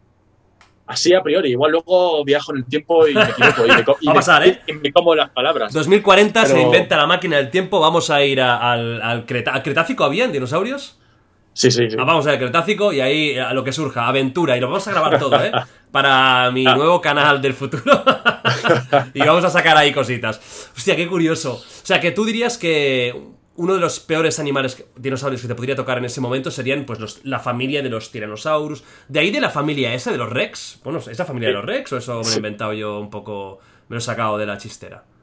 No, sí, sí. eh, el- Eh, el- ¿Cuál sería el, Rex rey? tal es uno. ¿Es el, Tyrannosaurus Rex o hay algún otro que sería más potente? La, co- la cosa es que cada cual sería potente en su momento. Todos no vivieron a la vez, ¿no? Claro, y justo. Tyrannos- Tyrannosaurus Rex eh, vivió justo al final. Era uno de los últimos dinosaurios y posiblemente vio hasta caer el pepinazo. Pero, pero digamos que se le considera, o sea, se le puso el nombre de, de Rex como tal por, por sus proporciones, ¿no? Por ser tan imponente, tan grande. La cosa es que eh, sigue siendo alguien ante quien quitarse el sombrero, porque a nivel de robustez, de fuerza de mordedura, eh, los dientes los ves y no son dientes como cuchillos como la mayoría de, de dinosaurios carnívoros, son macizos, o sea, aparte de estar afilados, son macizos. Eso si te pegaba un bocado ya no es que te arrancaba la carne, es que te partía la pierna directamente.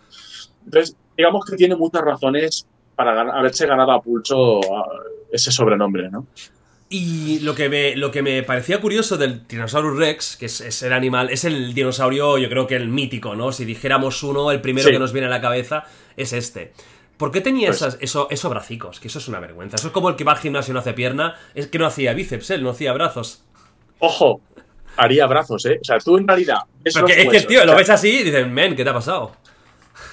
En realidad, si te vas a los huesos de, cual- de cualquier animal, Sí. ya no solo de, de tiranosaurio, sino de de cualquier dinosaurio o de cualquier animal, tú puedes llegar a ver eh, cómo y dónde se insertaban los músculos. Y puedes llegar a ver si esas, esas inserciones tienen forma de, de, rugosidad o de cresta o algo. Porque el propio, el propio hueso también está como. Es el punto de anclaje del propio tendón, porque parte del músculo, ¿no? Cuanto más desarrollado esté ese anclaje, digamos que el músculo también sería más potente. Eh, y ojo, que por lo que se ve, la musculatura del brazo del tiranosaurio sería potente. Entonces, para algo, aún los usaría. Hostia para algo los usaría. Eh, hay otro grupo, eh, que es el de los apelichaurios, al que pertenece, por ejemplo, Carnotaurus, este que es de morrito corto con los dos cuernos. Pues en ese grupo, los brazos como tal son prácticamente colgajos. O sea, en Tyrannosaurus aún ves un número, un antebrazo, unos deditos, aunque solo fueran dos, aún lo ves un brazo funcional. En, en ese grupo, en, en, algunos de ese grupo ya son prácticamente colgajos que no servirían para nada. Es una cosa que dices, ¿esto para qué? Eh, la cosa es que esta reducción de brazos en muchos dinosaurios carnívoros responde a una especialización diferente.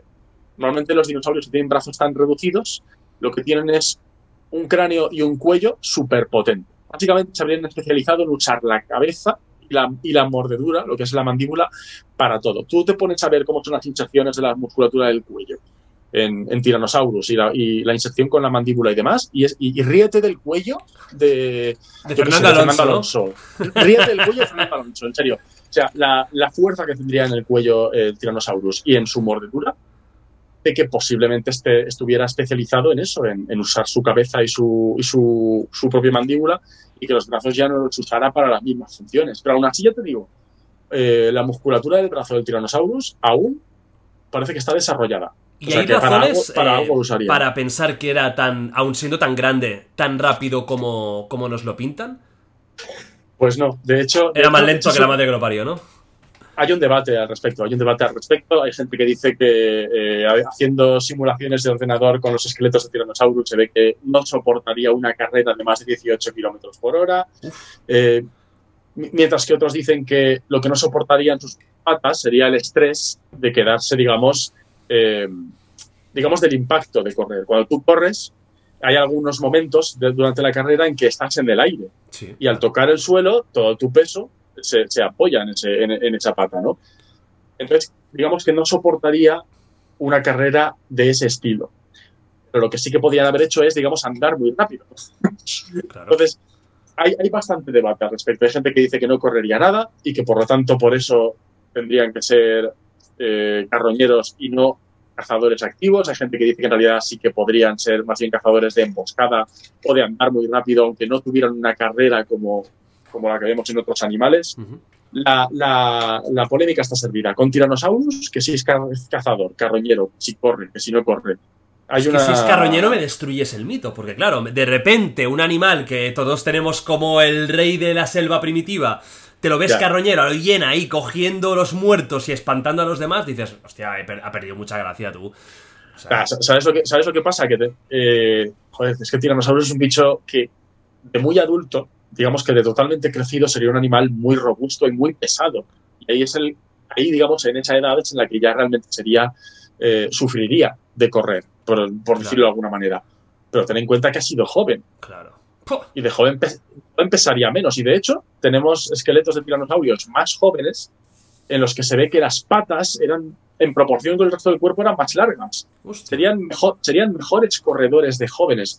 De hecho, pues un esqueleto de un Tyrannosaurus Rex juvenil en plan cría son súper patilargos. Son, tienen, tienen, unas patas larguísimas. Serían muy buenos corredores Ahí sí. siendo, jo siendo jóvenes, aunque de adultos igual, pues... Eh, no sé, igual es que eso, igual hacían emboscadas y te girabas, lo veías y te daba un ataque al corazón y ya, y ya, no, ya no, te, daba un parraque, ya no hacía falta que te cazaran. Y decías hasta allí. luego, buenas tardes, no me voy a dormir y mátame, mátame Adelante. ya. Exacto. Y teniendo esa, ese cuerpo un poco extraño en el sentido de que las dos extremidades eran tan pequeñas comparándolo con, con el resto del cuerpo, cuando él estaba en descanso, eh, uh -huh. ¿Se ha estudiado o se ha hecho alguna simulación de si estaría estirado, de si estaría tirado para, para atrás o estaría siempre de pie? ¿Hay alguna...? Porque es un animal un poco... Ergonómicamente es un poco extraño, ¿no? Estamos acostumbrados a, a cuatro extremidades que, que se utilicen. Claro. claro. un animal que es tan grande, tan robusto, tan pesado y que solo tiene dos puntos fuertes de apoyo... Normalmente cuando se, cuando se le ha reconstruido tumbado, eh, no ha habido ningún problema en, en, en, reconstruirlo, digamos, tumbadito de medio lado o incluso descansando, digamos, con el abdomen en el suelo. Ah, hostia. Con, la, con las paticas a los lados, ¿no? Y simplemente de, dejado caer en posición de perrete, ¿no? Por así decirlo. digamos que parece que no tendría ningún problema. Vale. Y de hecho, también cuenta con una cola súper larga, súper musculosa, que haría, que haría de contrapeso y que haría que no se fuera de morros al intentar levantarse. Es verdad. Parece que no tendría muchos problemas para eso. Es verdad. Pero a mí me gustaría verlo levantarse de la siesta. Sería todo un espectáculo. Y, y mira, otra pregunta que, que, que, que, tenía de... Es que me han venido preguntas de Tyrannosaurus porque ahora estoy en plan Jurassic Park. Eh, el ruido. ¿Tenéis hmm. alguna idea? Porque es que eso, eso, también es otra película, ¿no? Eh, porque tenemos sí. eh, ese rugido potente. Pero también he escuchado yo a paleontólogos que hablan que el sonido de un, de un dinosaurio podría ser más parecido al de un pájaro que al rugido bestial. ¿Qué opináis? ¿Qué, ¿Cuál es la, la, teoría más factible del ruido que hicieran los dinosaurios? Sobre todo los lo grandes, más... los carnívoros, los bestias. Ya. Porque un pequeñito lo no me lo imagino rugiendo a la bestia. No, claro. Pero un Tyrannosaurus, un, o incluso un Diplodocus, da igual, un animal gigante. Uh -huh. La cosa es que el hecho de abrir la boca para rugir es algo que hacemos los mamíferos. Eh, las aves pueden estar emitiendo chirridos sin necesidad de estar vocalizando y luego sí que emiten mucha variedad de sonidos. Eh, no, no, no, sé si alguna vez has tenido cerca pavos reales. Hmm. Sí, alguno. O sea, ese. ese... No los chillidos que pegan los pavos reales. Una vez teníamos, estábamos de campamento en una, en una, granja escuela con unos críos hace años y te despertabas a mitad de la noche con el chillido que pegaban. Eso, eso no es el pío pío de un gorrión o el go go de una paloma. O sea, en realidad hay mucha variedad de sonidos, ¿no? Y luego, por ejemplo, están también los cocodrilos que no necesariamente rugen, pero emiten una especie de, de hacer una especie de gorjeo súper profundo, súper grave, a mu muchas veces sin ni siquiera abrir la boca. Entonces estamos, estamos en, en, en, entre una situación y otra. Pero lo que, lo que no sería muy probable es que rugieran como los mamíferos. Entonces ese rugido tan mítico que le ponemos siempre al tiranosaurio, es muy probable que no fuera exactamente así porque se ha hecho desde un punto de vista muy de mamífero. Uh -huh. mm, lo más probable es que fueran, pues eso, mm, chillidos de ave o una especie de, de, rugidos así más, más graves como de cocodrilo. Sería algo intermedio, quizás. Igualmente con el tamaño, imagino el tamaño de, de, de las. De la, de la, de la bueno, eh, claro, estos animales no tienen cuerdas vocales, no deben tener. No. Simplemente tienen la capacidad pulmonar, pero imagínate la capacidad que tendría para hacer ruido un animal así tan grande. Aunque fuera un gorgoteo, fuera. Sería. Mmm, eh, yo creo que sería algo espectacular de de escuchar y de, y de, poder presenciar y desde luego yo eh, disimuladamente me iría, ¿no? Diría, bueno, muy bien, ya lo he visto, ya lo he escuchado, ahora es cuando... Ahora es cuando me piro. Y luego es cuando Tiranosaurio es ese animal más bonito del mundo. Y no te hace nada, al revés, se te pone para que lo acaricies. Ojalá, ojalá. ¿Te, te imaginas? Que se te pone así en plan en el suelo con la cabecita con un ruido de, ron, de ronroneo y dices, ¡ay, mala, qué maravilla, me lo quedo! Yo, yo, yo siempre digo que si, veo, si, si lo veo, eh, a mí me come, pero yo, yo lo abrazo. lo que puedas, ¿no? o sea, la patita. De, exacto, exacto. Después de tantos años estudiándolos y soñando cómo pueden ser, yo lo veo y lo abrazo. Yo intentaría darle la mano, ¿sabes? En plan, dame ese bracito que tienes tú, que, que te quiero. Y le daría la, los dos dedos así. Se lo daría. Va cosas de dinosaurios, va curiosidades. Plumas, ¿vale? Eh, Plumas hace ya muchos años que se habla de esto, pero, uh -huh. hostia, cuando lo escuché la primera vez, que a lo mejor hace, te digo, 10, 15 años, me quedé como en plan, wey, ¿what?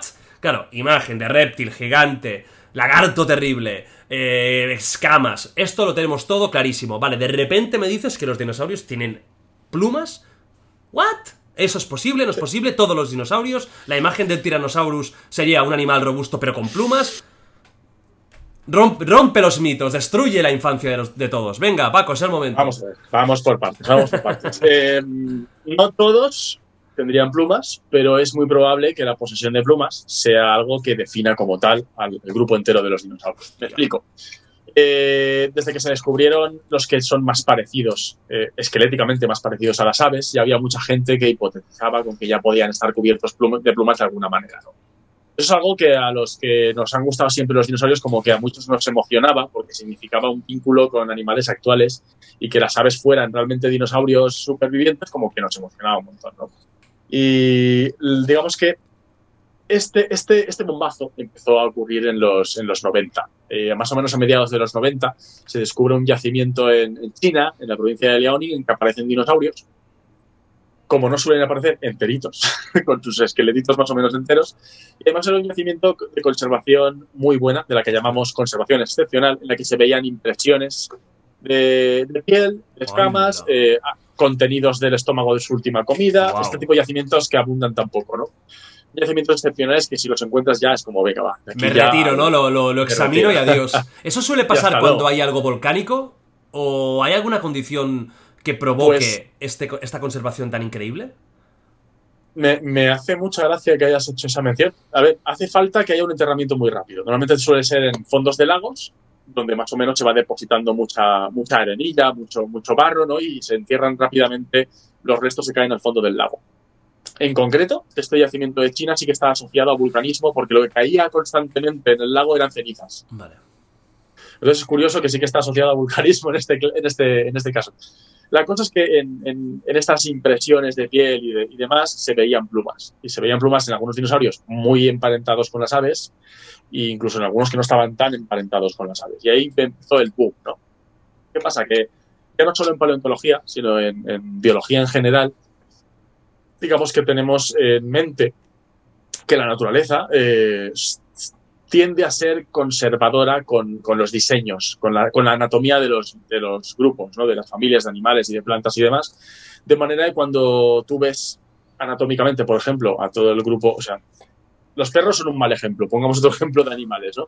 Te vas a una familia de aves o una familia de, de cualquier otro grupo de mamíferos y más o menos las características son parecidas. Puede que uno tenga un morro más largo, un, mor- un morro más, más corto, que uno tenga las patas más largas, más cortas, pero anatómicamente en general tienen muchas características comunes. De manera que si de repente en este yacimiento se encuentran eh, fósiles de ciertos grupos de dinosaurios con algún tipo de pluma, y digo algún tipo porque habían plumas bien desarrolladas como las actuales, con esta forma, pues, eh, digamos, eh, esta forma como de hoja, por así decirlo, pero también había plumas mucho más primitivas que parecían prácticamente pelillos. Bello, ¿no? o- Como un bello.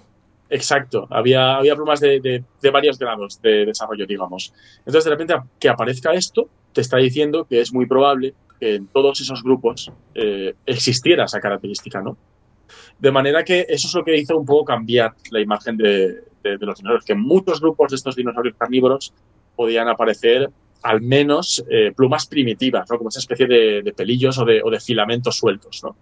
La cosa se ha ido complicando con el tiempo porque se ha visto también en algunos eh, representantes primitivillos, digamos, de algunos otros linajes que también podía haber alguna especie de filamentos parecidos. Pero lo que tenemos también es mucha evidencia sólida de, de dinosaurios con escamas. O sea, por ejemplo, todos los dinosaurios de cuello largo, los saurópodos, serían escamosos. Tenemos evidencia sólida de escamas. Los dinosaurios acorazados, como los estegosaurios, los anquilosaurios, tenemos evidencia sólida de escamas. Hasta en los picos de pato y demás tenemos una evidencia sólida de escamas. Entonces, ¿qué, qué pasa? ¿Cómo se resuelve todo esto un poco? Pues que básicamente parece que en todo el grupo de los dinosaurios inicialmente convivirían escamas y plumas y que en algunos grupos se desarrollarían más que en otros. Eh, hay grupos que prácticamente serían todos escamosos, como pues eso, los dinosaurios de cuello largo, los saurópodos o los acorazados, mientras que en el grupo de los dinosaurios carnívoros parece que se potenció especialmente la posesión de estas plumas. Volviendo al tiranosaurio, de Tyrannosaurus rex como tal, hay fósiles de impresiones de su piel, de, de tiranosaurios rex adultos grandes, pocas, no es que tengamos ahí el bicho entero, pero hay evidencias de escamas. Mientras que en algunos parientes suyos, eh, de este yacimiento de China y de otros parecidos, parece que sí que había alguna especie de filamento de plumas muy primitivas. Vale. Esto nos está diciendo que como dinosaurio más o menos emparentado con las aves, eh, ya tenía alguna especie de, de filamentos, de plumas muy primitivas, pero que en Tyrannosaurus rex como tal, al menos no abundarían en su cuerpo. Y eso nos lleva a una situación en la que nos, nos ponemos a pensar eh, hoy, hoy en día. Nos, nos ponemos, nos ponemos a pensar, por ejemplo, hoy en día en los, en los mamíferos más grandes. Eh, los más grandes, salvo que vivan en un lugar con frío, no suelen tener mucho pelo. Por ejemplo, los elefantes no tienen mucho pelo, los rinocerontes no tienen mucho pelo. Entonces, eh, digamos que se ha establecido una especie de imagen de los dinosaurios más carnívoros más grandes como que podrían llegar a perder eh, este, esta especie de, de, pelillo, de, plumilla, eh, si llegaban a ser tan grandes, ¿no? Para no sobrecalentarse y demás. Claro. Eh, y más siendo que sabemos que son animales que crecían muy rápido y que tenían un metabolismo alto y que por lo tanto es muy probable que fuesen de sangre caliente. Entonces, un animal de sangre caliente de mucho, de un tamaño elefante en un ambiente más o menos tropical si encima lo, cubres de, esta pluma, pues se sobrecalienta el bicho. Es más probable que, digamos, que estas especies tan grandes, digamos, que no desarrollaran las plumas. a lo mejor tuvieran o en alguna parte pequeña del cuerpo algún de esto, pero que, digamos, que desde lejos se viera como un, como un reptil muy grande, ¿no? Sí. Una imagen parecida. Pues mira, reptil, lo que te he comentado antes, eh, tú, o bueno, tú, se asocian más los dinosaurios a los reptiles o a los pájaros? Eh, tradicionalmente más a los reptiles eh, y de hecho como son Incluso genéticamente. La cosa es que hoy en día está, está complicado. Bueno, genéticamente aún no tenemos, aún no tenemos datos genéticos de dinosaurios. Eh, pero. ¿No se ha podido sacar de ningún hueso bien conservado el genoma imposible? ¿Ningún dato genético ni nada? Datos genéticos no. Este año en 2020 es la primera publicación en la historia de, que se haya encontrado como tal la presencia de, restos de material genético, pero presencia. No se ha podido. Está tan hecho papilla y, a saber lo, y a saber lo que se ha conservado que querer secuenciar eso es, es, ficción, es ficción completamente. O sea, hasta este año no había ninguna evidencia sólida de que el material, de que algún tipo de resto de las moléculas de ADN pudiera sobrevivir a millones de años, a tantos millones de años. Entonces, digamos que datos genéticos de, dinosaurios no tenemos. Sí que tenemos algún dato de secuenciación de proteínas, porque proteínas sí que se han conservado en algunos huesos y parece que son muy cercanas a las aves, lo, cual es totalmente, totalmente eh, consistente con que hoy en día consideramos a las aves como dinosaurios. Son, son los últimos que nos quedan. Son tan dinosaurios como, como un tiranosaurio. Es que, es que no, es que me, no me, es como, como que hay un choque. Es que no me, imagino una urraca y un diplodocus y que me digas que podríamos decir que esa urraca es descendiente de todo eso es como... ¿Qué ha pasado? ¿Qué ha pasado? De... ¿Quién te ha visto la, ve? O sea, la, urraca y el diplodocus están más emparentados que, el diplodocus y un lagarto. Qué fuerte. O sea, no lo hubiera dicho en la puta vida. El que sí que me dices que es un animal que sí que está muy emparentado son los cocodrilos. Incluso los actuales. Sí, los cocodrilos son, primos, son parientes primos de, los dinosaurios. ¿Hay algún otro animal que sea otro primo del dinosaurio, que realmente esté muy emparentados, o se quedaría en, en cocodrilos y familias de, reptiles similares? Yo diría que los cocodrilos y caimanes son de, todo el linaje de los, de los arcosaurios, que es al que pertenecen tanto dinosaurios como pterosaurios, como estas formas eh, intermedias y demás, los únicos que los quedan son los cocodrilos, son los últimos primos de los dinosaurios. O sea, salvo las aves y los cocodrilos, parientes cercanos de los dinosaurios, ya no nos quedan. Hostia. Y cuando dices aves, antes te he dicho, ¿no? El tema de los, de los dinosaurios, bueno, que no son, ahora veo que no son, ¿eh? Pero de los eh, pterosaurios estos voladores. Sí, sí. ¿Cómo se entiende? Porque son animales, en algún caso, que eran muy grandes, ¿verdad? Que los más grandes eran muy grandes. ¿Cómo lo mm. hacían para poder volar y aguantarse? Porque normalmente tenemos asociado que el, el animal volador, hombre, no es gigante. Puede ser grande, hay halcones grandes, pero no son unas bestias, no son como seres humanos, ¿no? Y teníamos ahí dinosaurios incluso eran más grandes, como sí. tenían unas membranas muy bien hechas o como... Pues aparte de tener las membranas bien reforzadas, eh, también tenían en común con los dinosaurios una cosa que tienen, que posiblemente se deba a ser parientes muy cercanos, es que también tenían los huesos huecos. Y pesaban tenían, tenían los huesos huecos como las aves y como algunos dinosaurios gigantes, entonces eso también les aligeraba un montón. También hay un, también hay un poco más grandes de todos los pterosaurios y realmente cuando alcanzaban el tamaño grande adulto, si realmente volarían o solo planearían un poco o algo. Mm. Pero, pero sí, eh, parece que sí, que, volarían perfectamente y ya te digo, parte de, de esa explicación es porque los huesos serían huecos. Qué locura. ¿Cómo estamos aprendiendo? Y yo estoy aquí aprendiendo, estoy apuntando todo, ¿eh? Me voy a ver este podcast seis veces para ir recordando. ir recordando cosas. Bueno, vamos a, un temario, ¿no? Eh, complication style, que se llama Las teorías que están diciendo, y hace años, y, pero te lo juro que cada vez estoy escuchando más, que están diciendo que los dinosaurios no existen. Bueno, no existieron, ¿vale? Y que todo esto, pues bueno, que es un montaje con X motivos. Hay desde las teorías más religiosas hasta las eh, más conspiranoicas, que es un engaño mundial como tantos otros. Entonces tú, incluso creo que has hablado en tu canal de, bueno, de, de desmitificar Sí. esto y, y- Mira, te voy a hacer como un, un ejercicio que primero me intentes argumentar como si fueras un conspiranoico.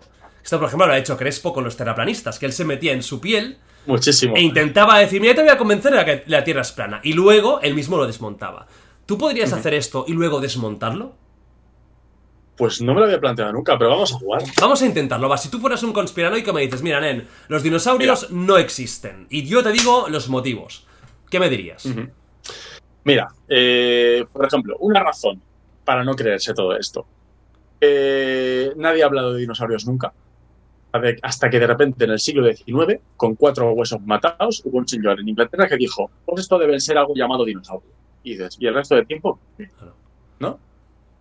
A toda la historia de la humanidad. eh, ¿Dó- dó- ¿Dónde han estado? ¿No? Todo este tiempo. Eh, o por ejemplo el hecho de que vayas a un museo y veas un montón de esqueletos montados y que te digan que son réplicas, ¿no? No es que el original está guardado bajo, bajo llave, o es que tal cual, o, o- o que vayas al campo y, y- y- no, y, no los encuentras, ¿no? Es como dónde están encontrándolos, ¿no? Eh, porque está todo tan, tan guardado bajo, bajo, bajo mano, ¿no? Bajo secreto. Digamos que son, son este tipo de razones son las que se suelen argumentar. Eh, pero lo cierto es que se caen una, una tras otra. Primero, eh, no es que no hayamos tenido contacto con dinosaurios, eh, es que hasta, hasta, el, siglo XIX no éramos conscientes de que había especies que habían vivido en el pasado que eran diferentes a las de hoy. ¿Por qué? Porque el pensamiento imperante estaba muy influenciado eh, por la religión judeocristiana y según esta religión había habido una creación con todas las especies y no había manera de que hubieran cambiado. Decir que había habido especies que ya han muerto sin dejar descendencia alguna era llamar a la creación imperfecta. Era reconocer errores de su Dios creador. De manera que cualquier idea que hablaba de cambio o de especies extintas era impensable.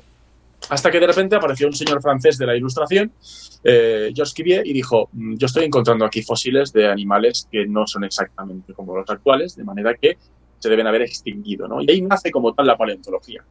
Y más o menos en esta misma época eh, se empieza entonces a, a- a estudiar todo ese registro de animales que ya se tenía, se empieza a ver con otros ojos. Hasta ese momento había un montón de, de interpretaciones que si eran eh, gigantes de, de la antigüedad míticos, Ajá.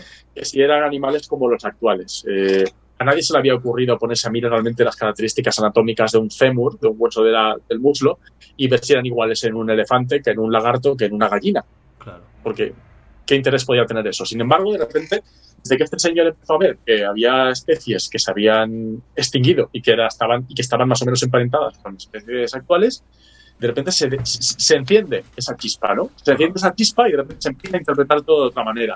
Digamos que eh, los, eh, los eruditos de la época se pueden permitir por primera vez de pensar fuera del cajón de esa interpretación del Génesis y descubren que hay muchas cosas que se habían tenido como interpretadas todo el rato, como que eran o cosas Dogmas, eh, eh, mitológicas. Todo lo que era mitológico de repente en realidad tenía relación con animales actuales o puedes interpretarlo de otra manera. ¿no? De manera que eh, fue entonces cuando se empezaron a interpretar algunos de estos huesos como pertenecientes de repente a una especie de reptiles, pero que no eran como los actuales, que se debían haber extinguido. Pero es que hasta ese momento, a quien se le ocurriera pensar que había especies desaparecidas, es que te quemaban en la hoguera. Claro.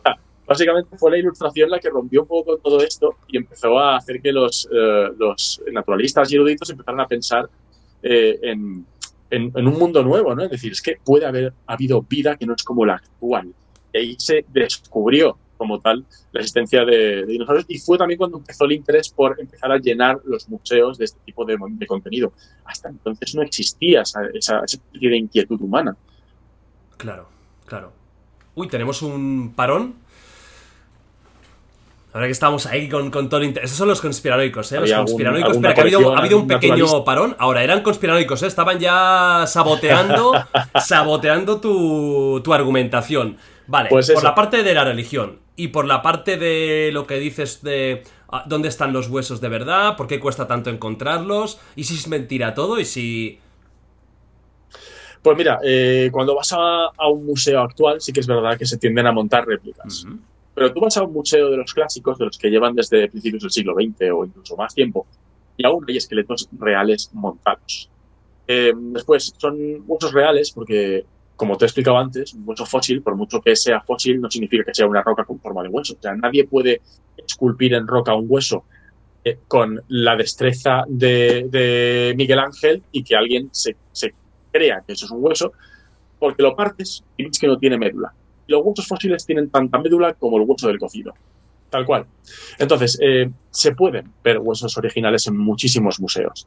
El hecho de que se haya popularizado el montaje de, de esqueletos que sean réplicas es simplemente por conservación. Eh, antes no se tenía, digamos, un cuidado de conservación de, ni de patrimonio histórico, ni natural, ni nada, ¿no? Y se hacían restauraciones que ríete tú del ex homo. Básicamente, Eso Eh, era, venga, vamos allá, vamos a exponerlo y hasta luego. Eh, tal cual, tal cual. Yo llego a ver esqueletos clásicos de dinosaurios y de otros vertebrados fósiles montados a- o sea, taladrando el hueso para meterle barras de hierro. Hostia. Y, y, o sea, eso ya no se hace, porque es una barbaridad y atenta, con- y atenta contra el patrimonio. Entonces, hoy en día, aunque se siguen exhibiendo los fósiles originales en vitrinas, los esqueletos que se montan suelen ser réplicas. Primero, no tienes que meter barras de hierro porque las réplicas pesan menos. Claro. Y el hueso original no sufre de estar ahí a la intemperie o de estar dándole los focos, Claro. reco- recogiendo polvo y demás. De manera que están a muy buen recaudo porque son patrimonio Ujú.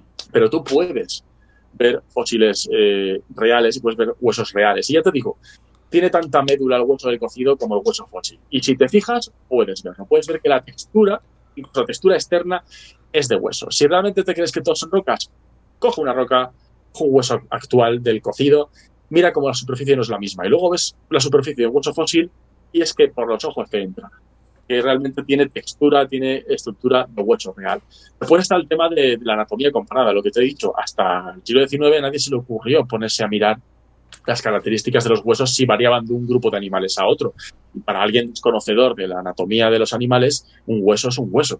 Pero es que tú, o sea, a un especialista en aves actuales, tú le enseñas un, un fémur de gallina y uno de un gorrión y te sabe decir cuál es cuál. Ni siquiera por el tamaño, solo por las características, ¿no?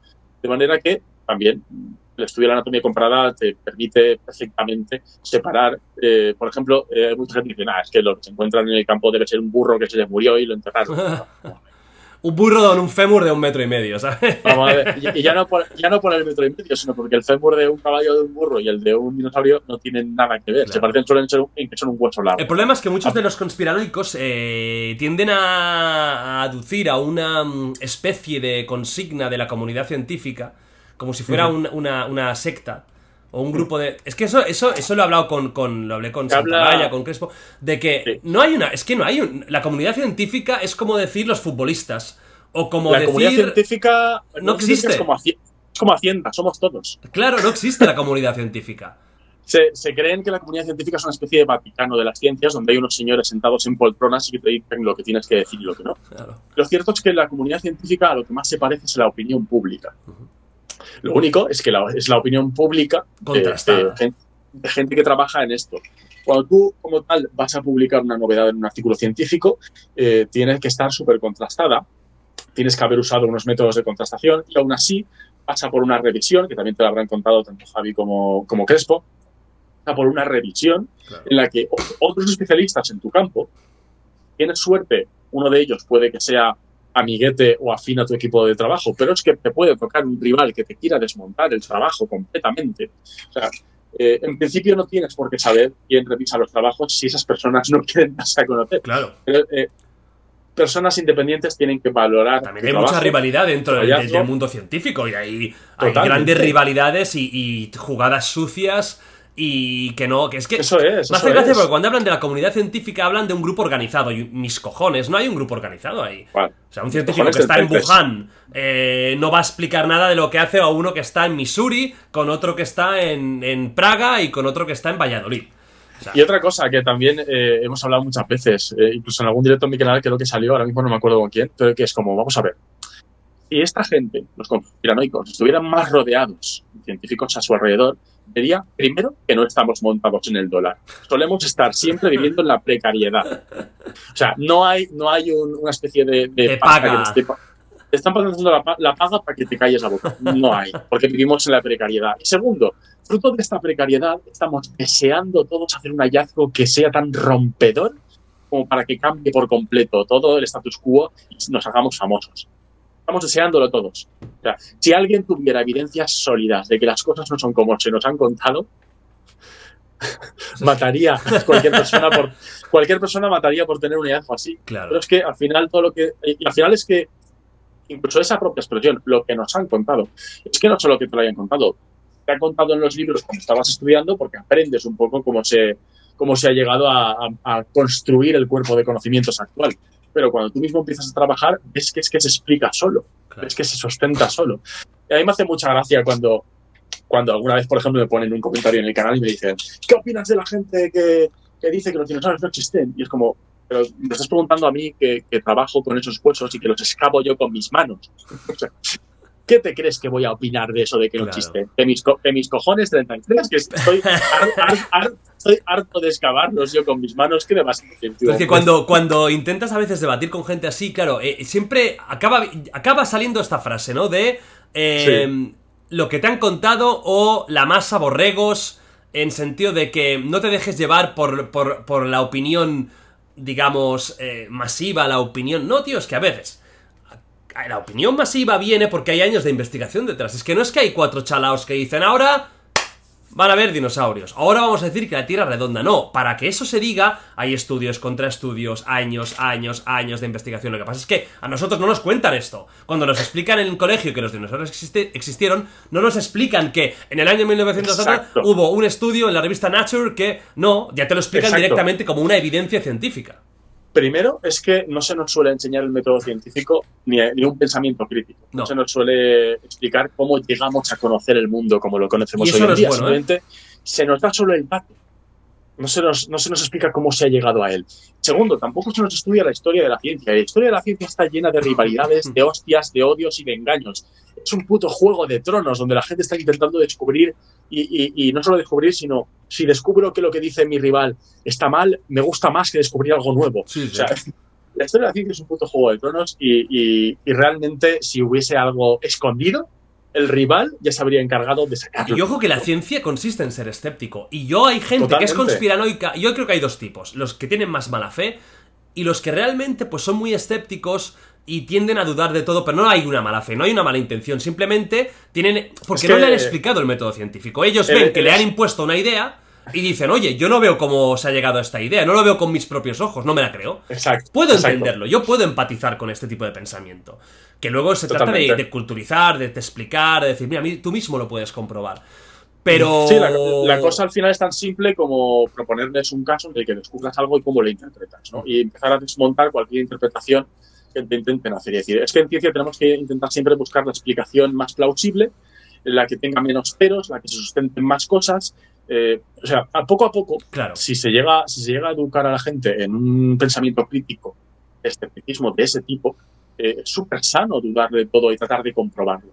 Lo que no es sano es el negacionismo directo de, no, como yo no lo entiendo, no tiene que ser verdad.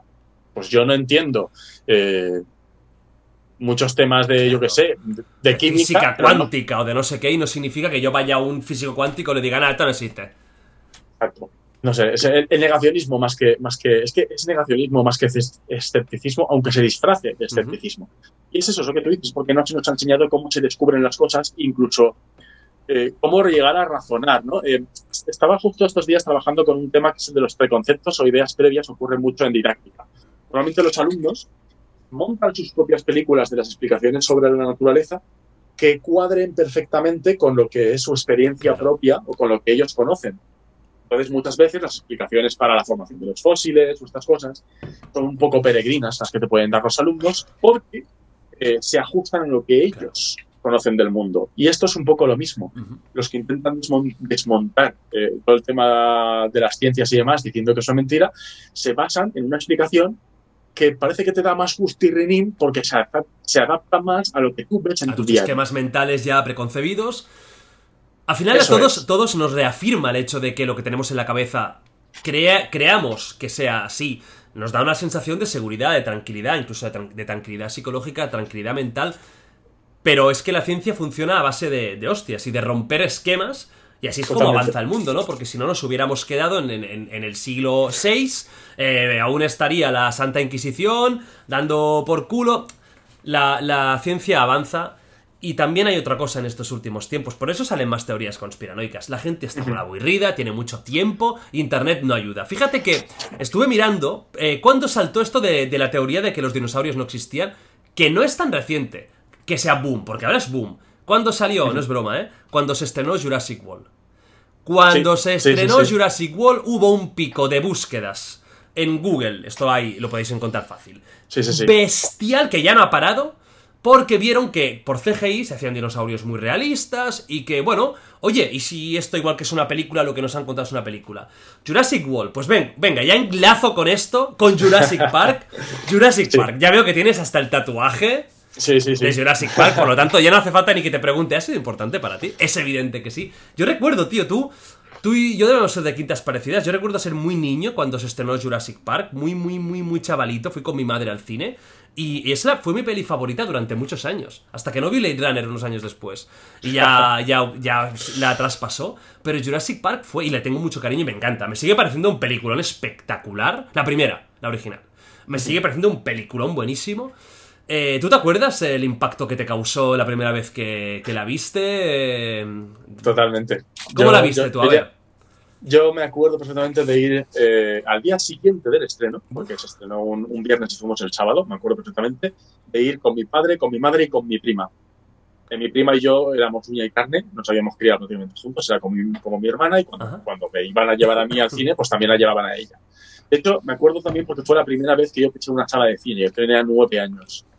Y, em, y además, eh, me acuerdo que, a ver, yo ya estaba completamente loco por los dinosaurios desde que Ah, era ya te gustaban. más. Me gustaban muchísimo desde Yo los descubrí pequeño. ahí casi, digo, hostia, ¿qué es esto? Y cuando, cuando salieron las noticias en la tele de que iban a hacer esta peli y tal y cual, yo estaba como loco, ¿no? Porque, por querer ver esa película. Recuerdo que antes de que se estrenara yo ya tenía un juguete de Jurassic Park que, que aún tengo en casa de mi padre, un dilofosaurio electrónico que le movías una patita y cogía. Y sí, yo estaba loquísimo por el tema y para mí fue la revolución de verlos de repente tan vivos y tan realistas, ¿no? O sea, yo recuerdo y que llegué a pasar pánico. Ah, no, que daba miedo, ojo, que es una peli que te acojonaba. Yo de pequeño salía del cine diciendo, bueno, ¿esto qué es? Que tengo miedo, papá. Yo, la, la- la escena de los raptores en la cocina fue. De hecho, pasó miedo, pasó miedo hasta a mi padre. Mi padre al salir del cine me dijo: ¿Ya has tenido bastantes dinosaurios o aún quieres más? Bueno, para, para mí fue.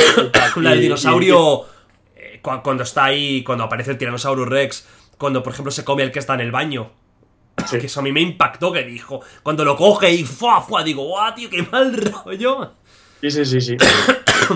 Sí, para mí la verdad es que fue, fue brutal. Para mí también fue un, un antes y un después. Yo siempre me. Toda mi vida me he enorgullecido mucho de decir lo de que ya me gustaban los dinosaurios antes de parque.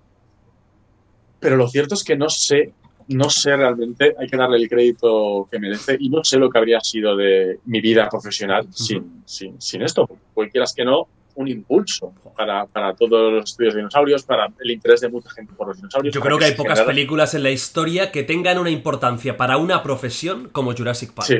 Para una profesión es, que quieras o no, no es mainstream, no hubiera sido mainstream, que el interés por los dinosaurios no era habitual, pero yo que yo recuerdo que incluso salí de ahí y luego estuve, eh, eh, ¿cómo se llama? Un- una, eh, coleccionando una, una serie que se vendía por fascículos en los estancos que se llamaba Dinosaurios, Sí. que lo- los tenía todos y salía los domingos. Y Los- cada los domingo lo tenía. Y los, y los unía luego y te los encuadernabas como si fuera un libro. Tú también lo tenías, señor. ¿no? Los tengo, los tengo. Yo los tengo aún, los tengo aún ahí. Tengo 9, 10 eh, ya libros. Y era la Sí, sí. polla, por eso me sabía todos. O sea, yo llego a hacer esta charla hace cuando era niño y te lo juro que yo mismo me, me gano. Digo, Nen, venga, deja el podcast este, dedícate a otra cosa porque me lo sabía todos, me encantaba. Y claro, una cosa que chocó pasada. mucho de Jurassic Park fue el hecho de poder imaginar que de forma científica los dinosaurios podían volver. Entonces yo te voy a preguntar claramente. ¿Es realista Jurassic Park en el sentido de que lo que hacen se podría llegar a conseguir? ¿O es ciencia ficción total? Es ciencia ficción, pero. Me gusta, me, pero... Me, me explico.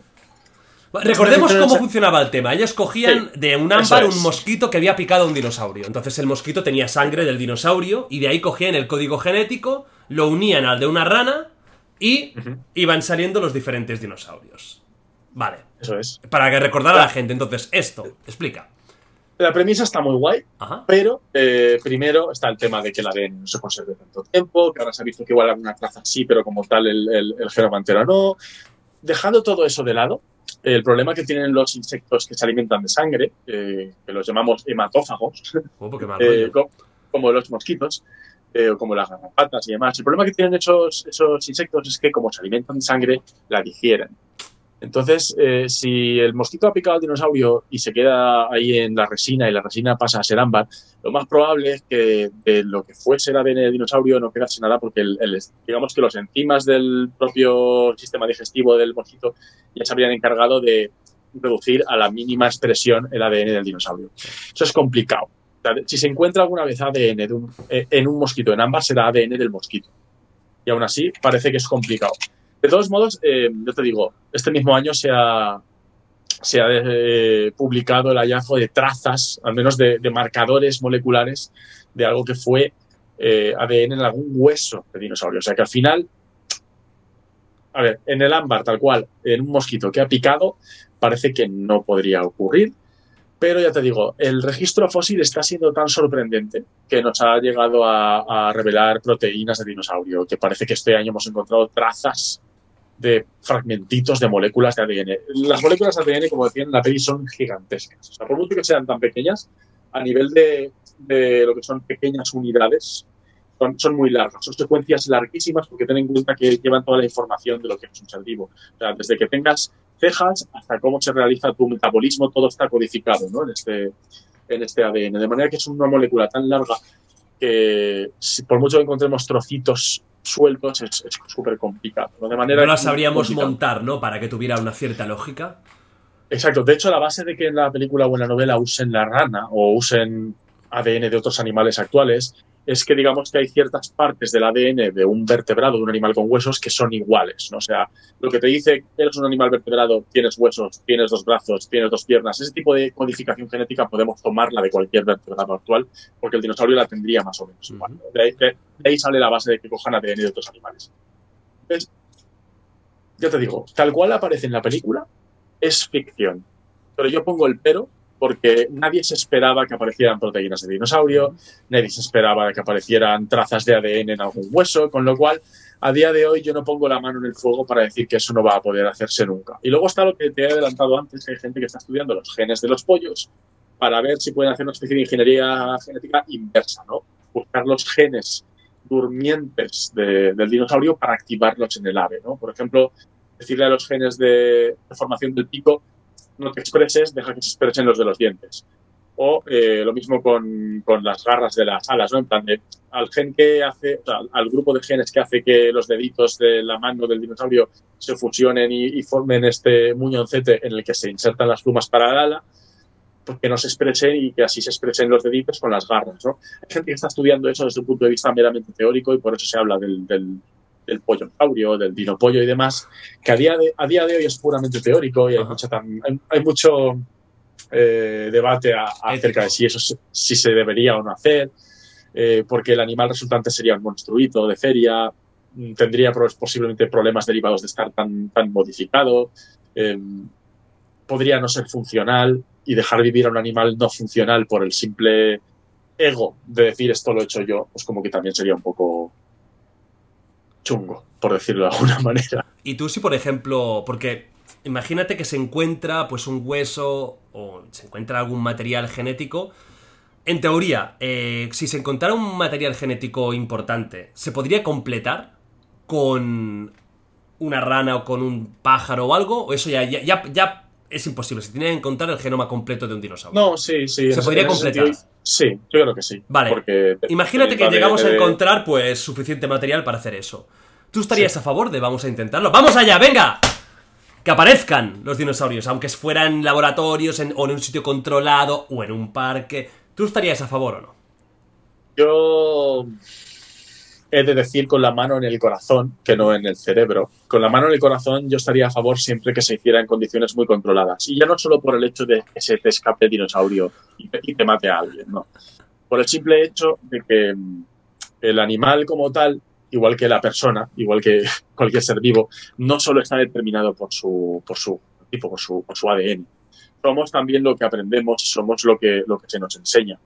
De manera que nosotros nos comportamos como personas porque crecemos entre personas. Eh, un dinosaurio no podría ser un dinosaurio plenamente en su derecho si no es criado por dinosaurio, por su propia especie, y aprende los comportamientos de sus semejantes.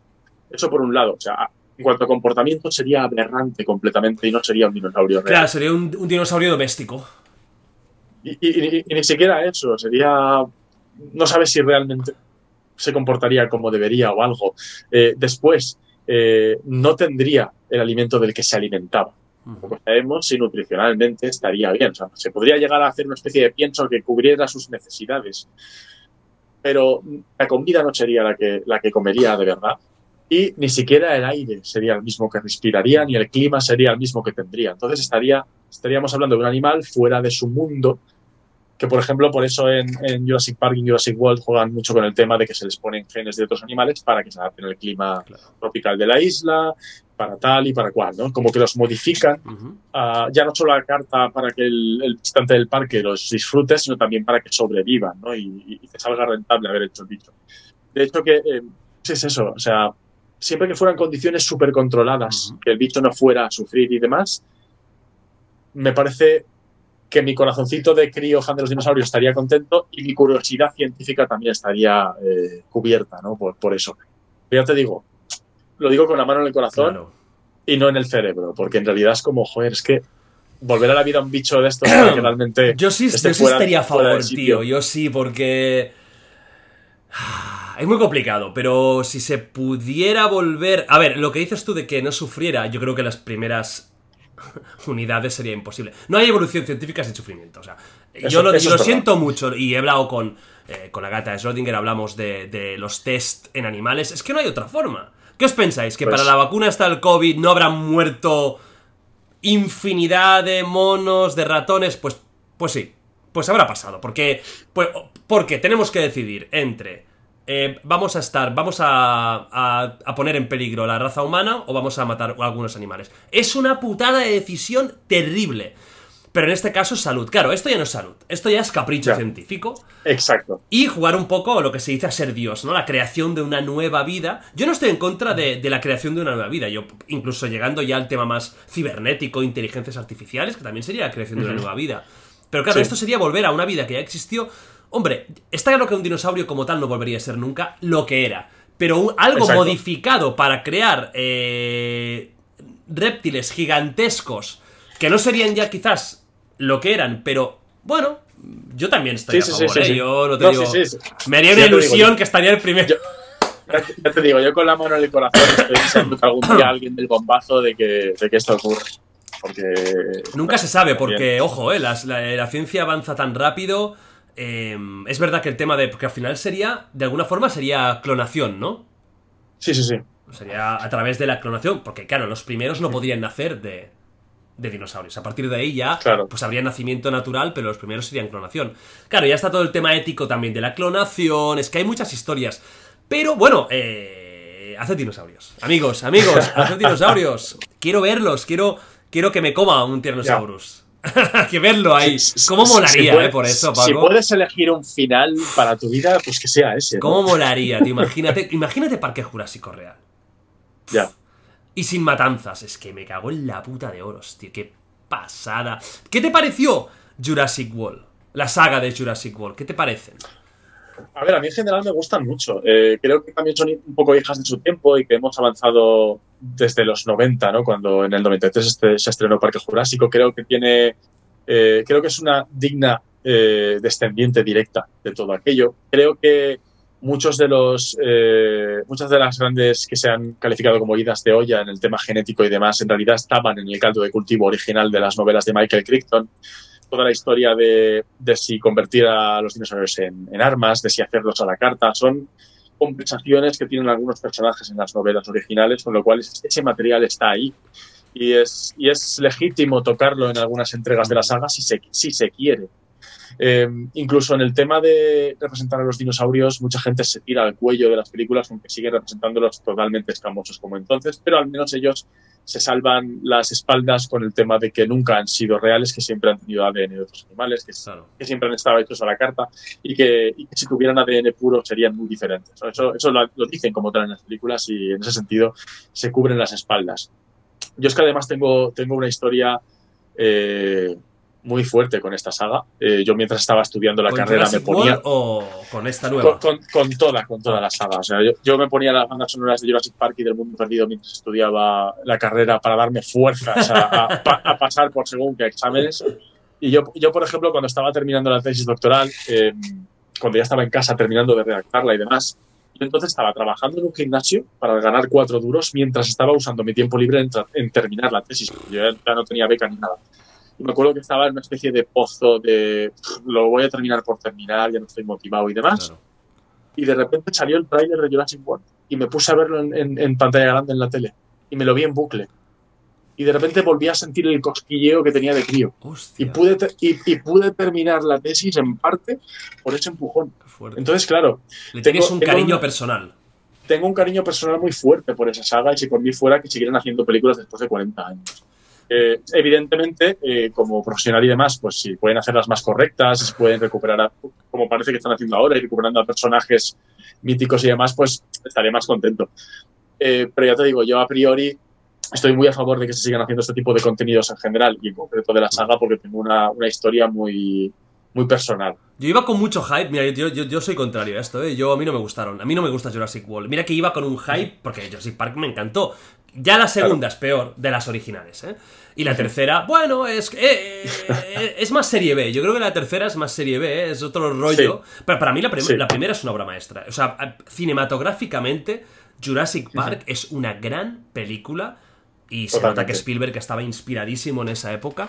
Y es una película que, que te, que te aporta muchas sensaciones, que pasa del terror a la aventura, con toques de sentido de humor muy bien medidos, con personajes maravillosos. Jeff Goldblum, Sí. genial. Es, mi personaje favorito de toda la saga. Y Jurassic World, yo iba con ese hype y me encontré, para mí, con una película infantil.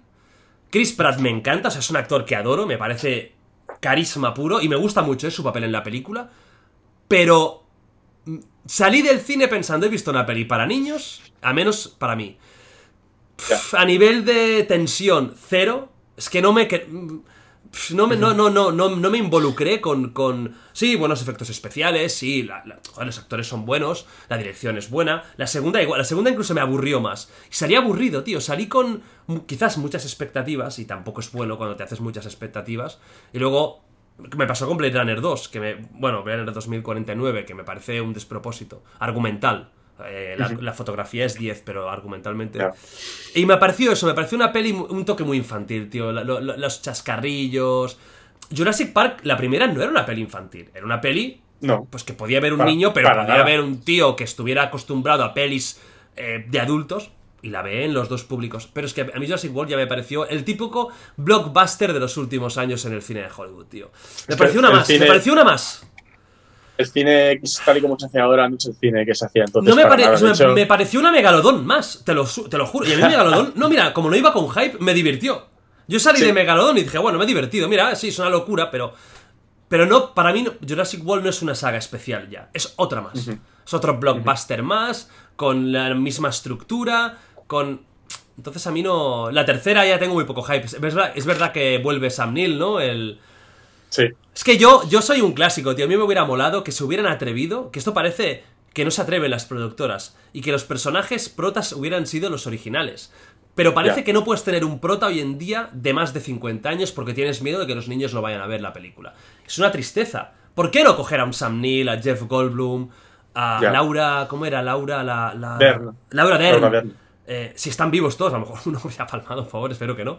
Pero si está, joder, Jeff Goldblum está de puta madre, tío. O sea, este le viste en mil cosas y está el tío con un Sí. arte. No sé, eh, es como ese miedo de tiene que haber el típico de Hollywood joven para vender a los niños. Pues bueno, me hubiera gustado que Jurassic World se hubiera atrevido a ser un poquito más, más cañera, ¿no? Más, más adulta. Pero bueno, a ver, como película está claro que a nivel lo que es puramente de bien hecha está, pero no me involucré mucho con, con la saga. Es una pena, ¿eh? Eh, eh, Me gustaría que se extinguieran. Y mira qué bien lo he llevado. Pues vamos a hablar de la extinción de los dinosaurios, ¿eh? a ver, dinosaurios. Qué bien Eh, traído.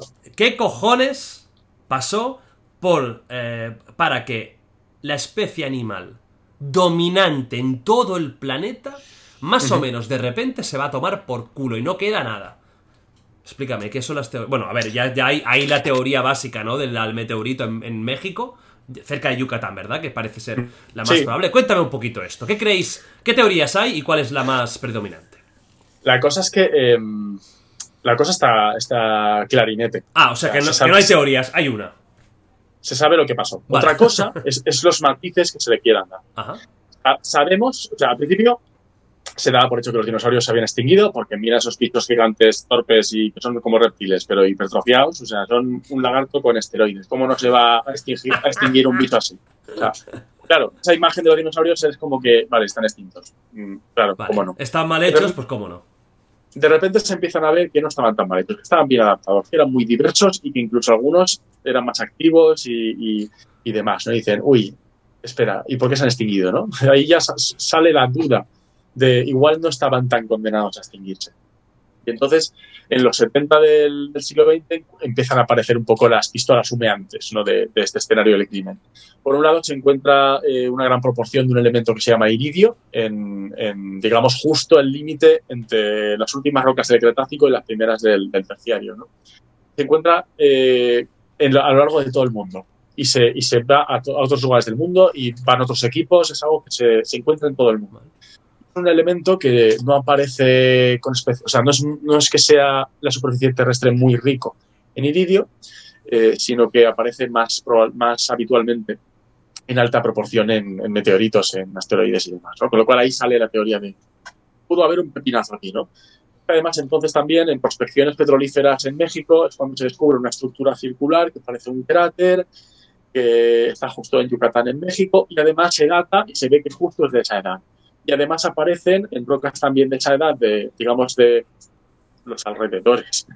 el, el Golfo de México, los alrededores son Claro. grandes. Pero bueno, se empieza a encontrar también asociado eh, depósitos geológicos, digamos, de una especie de tormentas, ¿no? Como si hubi- hubiera habido tsunamis, se empiezan a ver muchos cantos eh, eh, que están como amontonados juntos, como si hubiera habido un gran impacto que hubiera habido, pues, hubiese provocado tsunamis.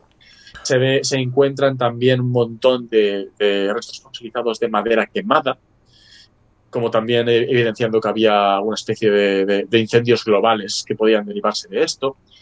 Eh, hay vulcanismo en, la zona de la India que parece que también eh, hay un pico que reactiva ese vulcanismo a lo bestia coincidiendo con este impacto. De manera que tenemos claro hubo un impacto meteorito de un asteroide de alrededor de, de unos 10 kilómetros como mínimo, que encaja perfectamente con el tamaño del cráter y con que pueda provocar una catástrofe global.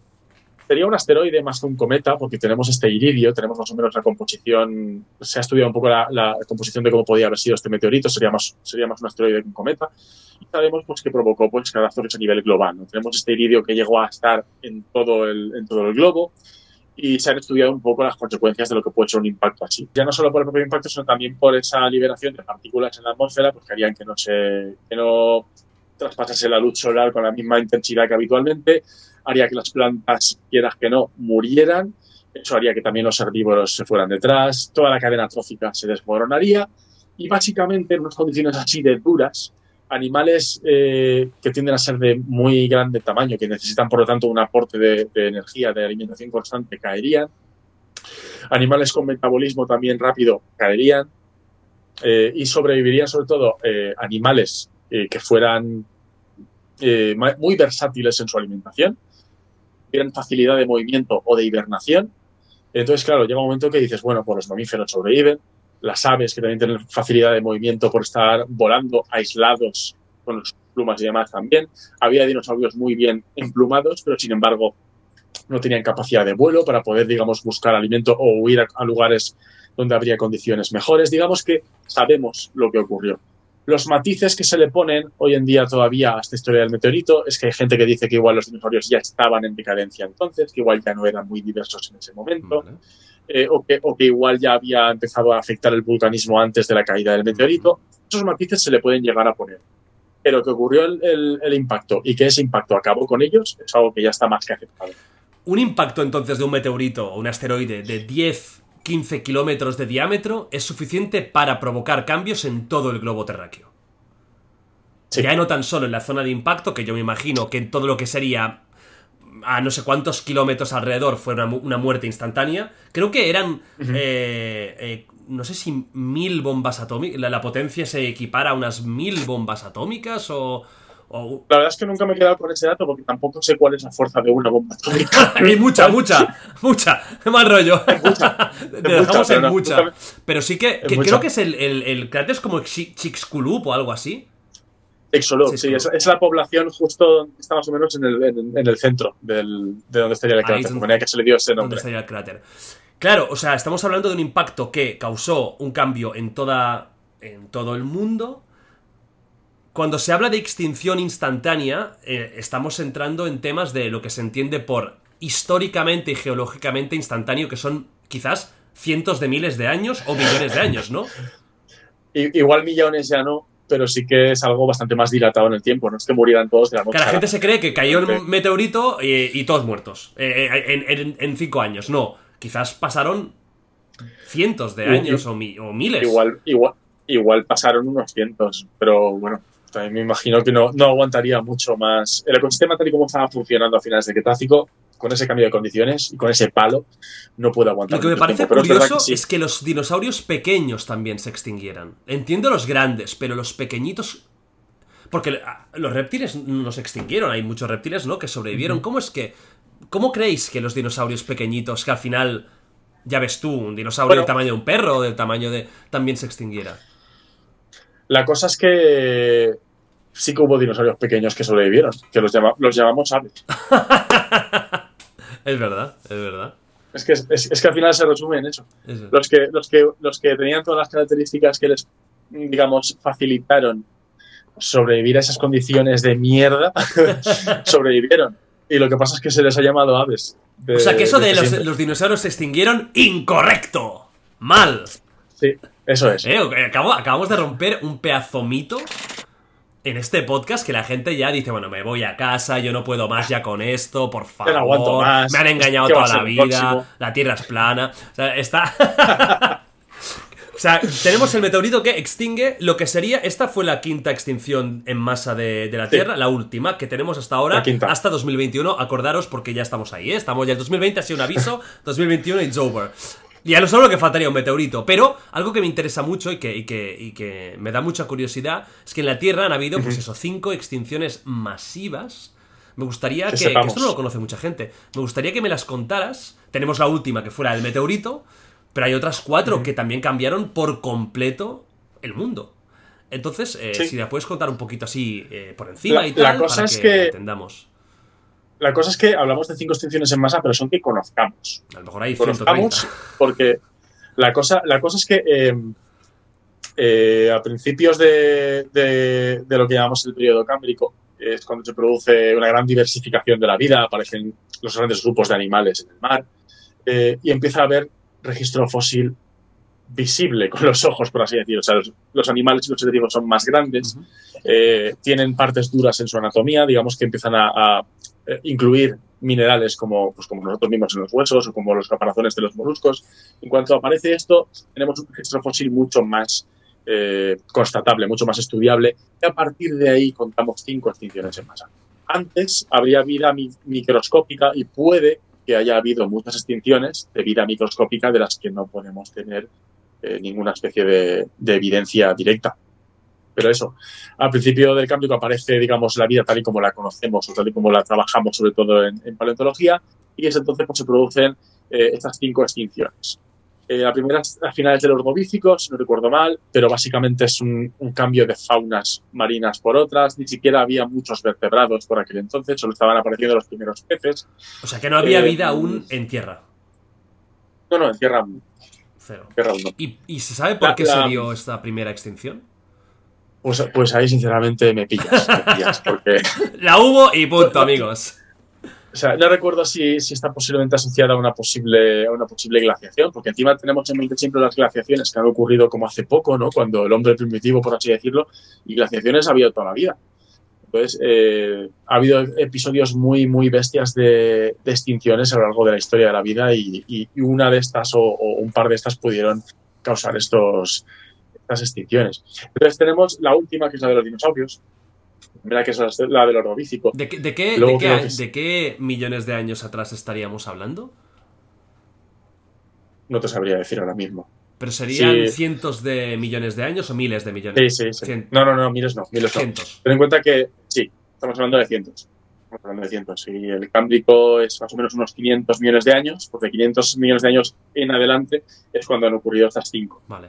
Eh, la más la más, eh, bueno, tenemos esta que es más o menos la, la, del ordovícico, luego tenemos la del devónico, luego tenemos la más tocha de todas, que es la de finales del pérmico, que es la que te he adelantado antes un poquito, que se dice que se la llama la gran mortandad o la gran muerte. Eh, se dice que ahí la vida casi desaparece, que estamos aquí de milagro. Y luego tenemos ¿Se una. ¿Sabe algún motivo por el que pasó eso? ¿Tan bestia? Pues tenemos, tenemos bastante, bastante vulcanismo registrado en ese momento con lo cual es muy posible que estuviera asociado al vulcanismo. Y además es el momento en el que todos los continentes estaban reunidos en, en, la, en, en, Pangea, y además en una Pangea maciza, no, una Pangea, no en una Pangea ya con, con tectónica. Como con su, o sea, estamos hablando de una Pangea bastante maciza en la que pues, las condiciones en el centro del continente también serían más duras. En el centro de los continentes suelen aparecer desiertos. Eh, digamos que sería, una, sería un cúmulo de circunstancias, pero bueno, se habla de un posible impacto también, pero no hay, no hay, no hay, no hay, no hay ninguna evidencia tan sólida sobre impactos. El vulcanismo parece que es eh, la causa más posible. La extinción, pero bueno, fue súper tocha. Y luego tenemos una entre la del Pérmico y entre la de los dinosaurios, que ocurre a finales del Triásico. Y esa fue la que hizo que los dinosaurios eh, se convirtieran en los dueños del cotarro, porque ellos habían aparecido en el Triásico, pero aún no eran la fauna dominante finales del Triásico hay una especie de extinción en masa que no fue tan grande, pero aún así fue en masa. Fue de las cenizas de esa extinción en masa donde ellos, digamos, eh, heredaron la Tierra. Así decirlo. ¿Y se sabe de qué animales lo heredaron? ¿De qué tipo de animal era el predominante? Sí, sí, claro. La cosa es que eh, en el Pérmico, por ejemplo, eh, ya aparecen un grupo de animales que llamamos sinápsidos, eh, están emparentados con nosotros, con, los, con los mamíferos, son los que en, los fascículos estos y demás siempre se les llamaba reptiles mamíferoides y eran reptiles con, con y proporciones un poco ya así raras eh, que recordaban un poco a los mamíferos y demás. Algunas formas con vela en la espalda, como Dimetrodon y estas cosas. Esos como tal, muchos desaparecen en, en, el Pérmico, algunos pasan al Triásico y en el Triásico tenemos una mezcla de faunas con algunos sinápsidos y con algunos arcos, arcosaurios pero no necesariamente ancestros de los dinosaurios. Los arcosaurios llegaron a ser mucho más diversos en general mmm, de, lo que suele, de lo que suele hablarse. De manera que ahí tendríamos una especie de batiburrillo de ancestros de los cocodrilos, ancestros de los dinosaurios y arcosaurios, que no eran ancestros ni de unos ni de otros, sino que eran eh, grupos independientes que vivían a la, mar de bien en el, en el Triásico. Y todas estas faunas eh, son las que se fueron al traste en esta extinción y los dinosaurios pues aprovecharon el. ¿Y esta cuarta hay algún motivo aparente? ¿O tampoco se sabe muy bien qué pasó? Se sabrá. Pero ahora mismo yo no recuerdo cuál puede ser la causa, sinceramente. Vale. O sea que está ahí, ¿no? En o sea, stand-by. Stand-by. para, para, para, mí sí, no, no, no. Hay, hay, mucha gente que, que, se dedica a estudiar estas cosas, pero en fin. Ya sabes lo que pasa con. Bueno, nos pasa en ciencia en cualquier sitio. Cuando te especializas en un, en un campo muy claro, concretito. Claro, claro los demás es como que se, se, difuminan. El del tiempo que estuve trabajando en mi tesis doctoral, ni siquiera estaba al día de los nuevos dinosaurios que se estaban publicando, porque yo estaba centrado en mi tema y en mi grupo de dinosaurios y de ahí no me sacabas. ¿no? Estabas ahí centrado Entonces, en lo tuyo, a mí no me cuentes más milongas, que yo ya estoy, estoy con la música de Jurassic Park. Ya, ya, ya tengo bastante con lo mío. Estoy ahí, hostia. Las extinciones, eh, también creo que es un aviso importante para, para, para todos, ¿no? Porque va a haber tarde o temprano una catástrofe natural. Eso es evidente. Y, Hay- y- Hay gente que ya habla de una sexta extinción para referirse a la que podríamos estar causando nosotros mismos, pero bueno. mm, pero claro, yo entiendo la extinción como, ¿no? Como sería un- una aniquilación de un porcentaje de repente. Elevadísimo, Sí, sí, sí, claro. sería-. Mientras hayamos, eh, seamos tantos humanos, hay animales. eh. Tenemos que pensar que somos animales. y Es verdad que somos el. Sí, sí, sí, claro. que hemos arrasado, pero somos animales también. Hay un animal que ha arrasado, Sí. ha arrasado con los demás. Pero yo creo que a mí me da más miedo el tema ma- meteoritos, asteroides, que creo que se está haciendo poco hincapié. Y yo no sé si los gobiernos mundiales están preparando contramedidas. Es- y lo di- claro, Armagedón, se ve mucho, mucho ciencia ficción, pero es que no es ciencia ficción. Es que puede pasar un día que, que no nos lo espere- esperamos y hay un asteroide que está dando vueltas y que esta vez la órbita choca. Hay, hay una serie de programas de vigilancia de asteroides y cometas. O sea, hay institutos de, de astrofísica y demás que tienen programas de vigilancia y hay algunos, hay algunos observatorios españoles que participan de esos programas de vigilancia. Pero no es algo que esté súper potenciado por los gobiernos, es, es algo más de interés científico. Tiene que haber alguna medida, contramedida, algún misil que se pueda lanzar, algún, alguna. algo, porque es, es que si no, cuidado. Y luego está el tema, pues, del cambio climático que estamos provocando, que acabaría llegando igualmente. O sea, eh, tampoco se nos puede achacar todo a nosotros, pero estamos acelerándolo de una forma inconsciente y que ya veréis. Exacto. Porque es que el cambio climático es cierto que es algo que ya es propio de la naturaleza, pero es que lo estamos acelerando incontroladamente. Y no, no- una cosa cuando tienes cientos o miles de años para prepararte es una cosa, pero cuando tienes decenas es otra muy diferente. Y es lo que está pasando, que estamos Exacto. algo que nos podríamos preparar, intentar Sí, evitarlo. No, no, ahora estamos en plan, venga, que venga, que venga. Que venga, que ya, que ya veremos. Ya veréis ya cuando suba, cuando veremos. suba el agua y la tierra en vez de, de tener tanto espacio tenga este y la gente tenga que moverse. Nos quejamos de la inmigración ahora. Ya veréis, ya, ya veréis cuando tengamos todos que unirnos en, en sitios más Eh. pequeños y los desiertos se tengan que llenar de gente y las junglas. Cuando para ir a tu, a tu pisito en Benidorm tengas que hacer submarinismo, ¿qué? ¿Eh? Cuando tengamos que crear la Atlántida para poder ir. Ya llegará, ya llegará, pero bueno. Eso es. Una curiosidad que tengo, y que hiciste un vídeo y me parece muy curioso. Eh, monstruo Dime. del lago Ness. Sí. Hay gente que dice que lo que puede ser es que sea una especie de dinosaurio o familia de dinosaurios que se ha quedado en ese lago, que puede ser incluso que comunique el lago bajo tierra, salida al mar, tal. Eh, ¿Tú qué crees? ¿Es totalmente una ficción? ¿Hay algún viso de realidad? O... Creo que es una ficción que está basada en algunas posibles, eh, en, en algunas cosillas, obviamente no, no explicadas, en cosas no explicadas o inexplicables para la gente tradicionalmente en ese lago.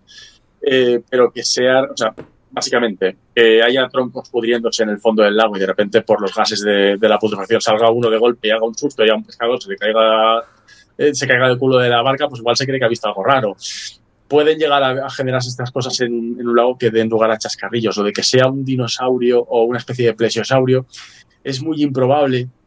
Primero, eh, porque para que un grupo de cualquier grupo, o sea, cualquier grupo de animales que sobreviva durante 66 millones de años hasta ahora, tiene primero que haber sido una población viable.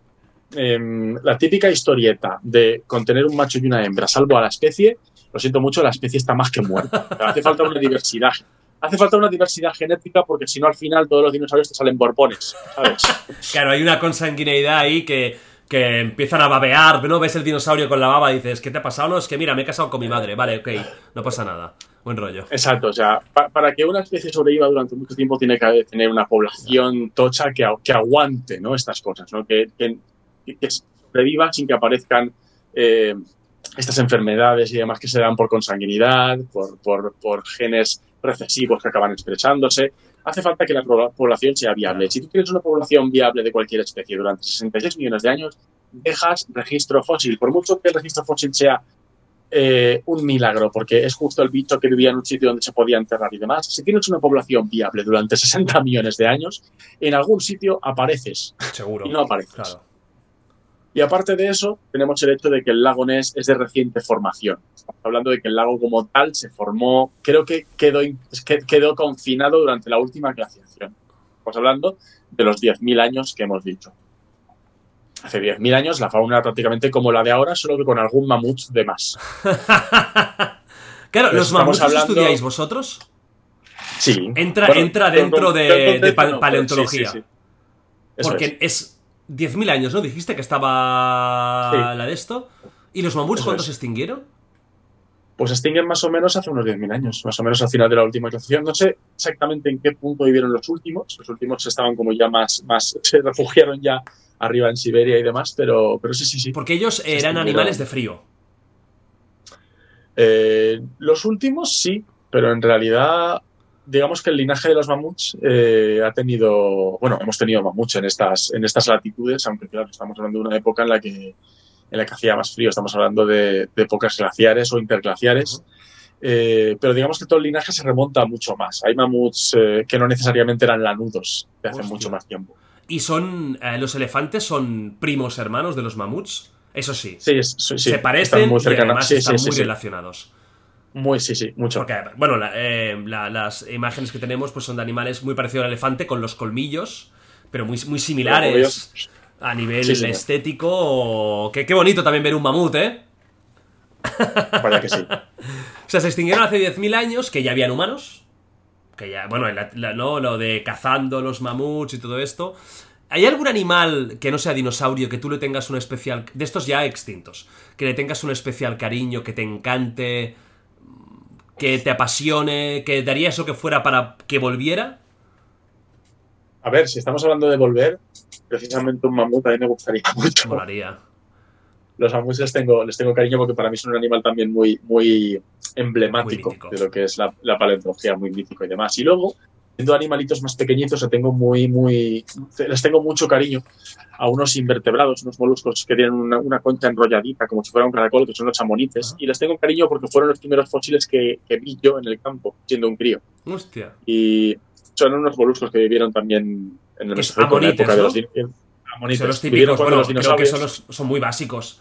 O sea, amonites lo he visto Sí, en muchos sitios. Sí, sí. los que tienen como esa, esa cáscara. Una concha así en espiral y que, y que eran parientes de las sepias y los calamares. Y yo les tengo mucho cariño por eso, porque, porque son los primeros fósiles que yo vi y encontré en el campo. Qué bonito, ¿eh? Esa, esa época de tranquilidad. No había, no había COVID, no había, no había No había COVID ni, ni facturas que ni pagar. facturas que pagar, ni, ni preocupaciones. Esa vida tan bonita cuando éramos niños. Bueno, llevamos dos horas largas hablando de dinosaurios. Sí, sí, Vamos sí. ahora a, a la parte final que normalmente hago con, con los invitados. Un poco más de noticias de actualidad, noticias virales. ¿Vale? Para comentarlas Vale. un poquito. Son pocas, pero así también comentamos lo que ha pasado esta semana en el mundo en The Wall. Y comenzamos con una es trágica. Vamos a empezar con dos trágicas a nivel máximo. La primera es que YouTube cerró durante unas horas el canal de Willy Rex. Yo no había pasado tan Sí. mal rato en mi vida, o sea, dije, Dios mío, llévate, llévate este cuerpo, porque yo en el mundo no quiero vivir sin el canal de Willy. Yo no quiero estar en la tierra. con el canal de Willy cerrado. Pues que además fue cerrado, no sé si lo sabes, ¿por qué? ¿Te has enterado? No, del por qué no. Mira que Willy es de los canales más cuéntame. buen rollo. O sea, que no, nunca se mete con nadie, no hay polémica. Es un- una persona que. un tipo de canal que, que dices. Pero, pero YouTube, que se está yendo Sano, la, la- sí. la- la pinza. Bueno, pues porque estaba jugando a un juego que se llama Cyberpunk 2077. Está teniendo mucho boom por, por cosas negativas en parte, por los bugs. Pero hay Sí. una escena, es un juego muy adulto, y hay una escena erótica. Entonces, pero una escena erótica muy básica, es un erotismo un erotismo muy eh, en la línea. Entonces, por esa escena, como se ven tetas, se ven posiciones sexuales, le chapa- Pues que lo, que lo que me extraña es que le chaparan el canal directamente, porque normalmente te pueden dar un strike, pero imagínate Claro, te dan un strike, te avisan. que, que fue que luego lo- en unas horas eh, volvió el canal, vamos YouTube, pero qué fuerte. Que, yo luego entiendo que muchos se piren a Twitch. Es que YouTube tiene unas historias y unas políticas y a veces unas formas que es que te dan ganas de coger los bártulos, irte a cualquier sitio, porque es que te sientes incluso maltratado como, como Willy que... Es que no, además que el vídeo era una tontería, es un gameplay de un videojuego. Por supuesto. Que lo pongan para más 18, ok, vale, Ya está. no pasa claro. nada, no, no es ningún drama. Yo el de Last of Us 2, que es un juego que hice en mi canal, eh, hay un vídeo que tiene una escena que es de sexo, de- entre la protagonista y un chico. Tío, pues lo ponen ahí, me lo pusieron para más 18, fantástico, muy bien, gracias. Pues Y vale. ya está. Si yo, lo sabía, de hecho el vídeo se titulaba algo así como este vídeo no lo voy a monetizar. Porque cuando vi la escena digo, es que esto cuando lo ponga, Claro. Hasta luego, ¿no? Lo tenía claro. Pero no pasa nada, no hay ningún problema. Pero que para, para una cosa así te censuren y luego podamos estar hablando de matanzas, de, de- que también se tendría que poder hablar. Yo lo que creo es que se tiene que hablar de todo. Mientras no te metas con Sí. nadie, mientras no vayas a lo tóxico. Eh, Da igual, si tienes que Simplemente explicar una que guerra, se, se explícala. segmente, que se segmente el, el público, si, re- si realmente crees que puede ser un problema para cierto público. Pero es que yo tengo compañeros que, por ejemplo, son youtubers de historia, explican historia y se les ha llegado también a desmonetizar vídeos por estar hablando de la Segunda Guerra Mundial. Es como, es que hay que hablar de la Segunda Claro. Guerra Mundial. Claro. O sea, hay ciertos temas que simplemente por hablar de, yo qué sé, por mencionar muertes o cualquier cosa, de repente es como que salta una alarma Claro. en YouTube y, y- y te lo. Pero que es absurdo, es como si me dijeras que una peli de la Segunda Guerra Mundial no puedes, no lo puedes pagarla por ella. Porque se habla de un tema es. chungo, entonces la película que te salga gratis, ¿no, tío? O sea, hay negocio. Tú puedes estar Claro. Como historiador algo, o yo qué sé, o los genocidios de Pol Pot, o lo que sea, y tú tienes que estar contando eso, y es un trabajo, es una forma de trabajo, y no pasa absolutamente nada. Y, y evidente, igual el vídeo no es para todos los públicos, pero va a haber un gran amplio público Claro. que sí que pueda ver ese vídeo y apreciarlo. Entonces, es como que o, o haces contenido para todos los públicos o ya estás bajo la Pero a mí me parece mal que, por ejemplo, un vídeo así se pusiera para 18 años. Yo creo al contrario, que es importante que los chavales estudien, Sí. este- entiendan este tipo de historias, sobre todo Sí, porque sí. como para mí la educación en muchos casos se da de una forma tan aburrida que hace que los chavales odien todo esto, en cambio en YouTube tú te encuentras pues una persona que te lo va a explicar de una forma que dices, guau, qué guapo. O sea, cómo mola, cómo empezó la Primera Guerra Mundial, ¿sabes? Que si el archiduque, que si no sé qué. En cambio, te lo explica el profesor en el año 1800 y, y- te explota la cabeza. Bueno, pues tenemos que la primera noticia dramática que Willy Rex tuvo unas horas el canal chapao, por favor, YouTube, la última vez. La última, ¿eh? Willy puede hacer, Que no puede se hacer lo que quiera. Eh, otra noticia eh, dramática. El. En la página web Pornhub, que es una página de investigación científica y de divulgación del cuerpo Sí, humano, sí, sí, biología siempre forever, ha eliminado el Siempre. 65% de sus vídeos. Sesen- Hubiera molado más el 69, también te lo digo, ya que estás al 60 y pico. Es que, Ya que estás. es que ya que estás ahí, ya pon 4 más, un 4% más, ¿y qué te cuesta? Claro, o sea, Y- un, un cuatro, un cua- un cuatro más y ya. Tienes la promoción. el- Eliminamos el coronas. 69% porque nos gusta este número, ya tienes el eslogan. Pues eso ha sido porque se ve que como en estas páginas hay mucho pirateo, muchas escenas ilegales, rollo que las eh, capturan y las, y las publican, empresas como Visa, Mastercard, no... eh, Sabes que estas páginas son de pago, hay una parte gratis Claro. y hay una parte de suscripción que tú puedes meter la tarjeta y, y- o tarjeta de tu padre, cabrones, y, eh, y, te, y te y, suscribes. y ves más cosas. Claro, los sí. padres ahí, oye, cada mes me, se me van 12 euros, ¿de qué es? No, de la Play. De la... Entonces se ve Pero que la eliminó cuenta premium. todas las cuentas no verificadas y particulares, que es una barbaridad, y todos los vídeos que estaban incluidos. O sea, han, han quitado 8,8 millones de vídeos. O sea, casi 9 millones de vídeos de una tacada. Una O barbaridad. sea, Pornhub se ha quedado ahora en, en cuatro Temblando. escenas. en tema... ¿Podemos decir, ¿Podemos decir que Pornhub se ha quedado en pelotas? Sí, sí, sí. O sea, se ha quedado totalmente al descubierto, desnuda. Bueno, otra noticia trágica para los aficionados al onanismo. Pero no pasa nada, tranquilos que, que, que ahora vamos a, a- a- a cosas, a cosas aún más jodidas. Estamos en plena. en la- creo que es ya la oleada número 143 del COVID, porque yo ya voy perdido. Estamos en España en una situación muy rara porque va por comunidades, unas muy duras, otras muy light.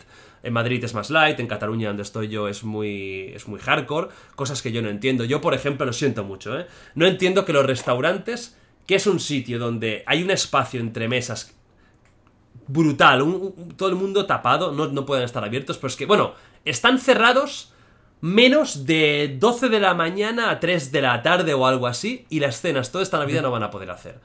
Yo entiendo que según qué tipo de bares o discotecas, que a lo mejor está la gente ap- apilotonada, se haga algo. Aunque se puede. Yo, por ejemplo, este sábado estuve en una disco reconvertida a pub y, oye, yo estaba en una mesa y de a la otra Claro. mesa había a tomar por culo. No había contacto. Pero luego ves en Madrid, Paco, lo hemos hablado antes, 5.000 personas en un concierto de Rafael. Y dices, bueno, ¿qué? La cosa, la cosa es que dices, o sea, ¿Qué pasa aquí? los, par- los, par- los partidos de cualquier deporte no se pueden jugar con público porque es juntar a mucha gente aunque tengan las medidas. Pero sin embargo, para un concierto de Rafael, que, que, que están todo el rato aprendiendo que sí que estaban las medidas, pero es que eran 5.000 personas.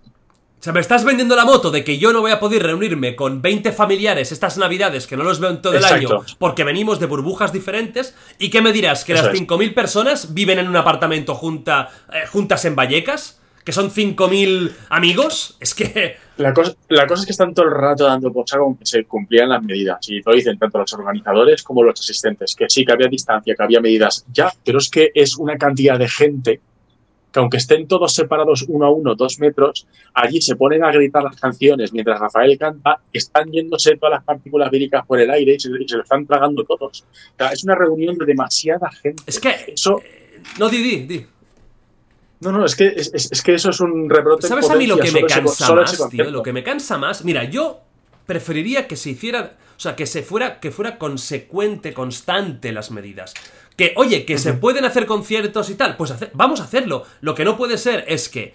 eh, un día Unas pase esto, otras el otro día yo no sé si salir de casa, no sé si puedo coger el coche para irme a otra comarca, pero hay 5.000 en un, en un sitio, en el otro hay, hay lo- los restaurantes abiertos. Tío, aclararos, yo solo pido que, por favor, los, los, los gobiernos y responsables se aclaren. Es lo que pido.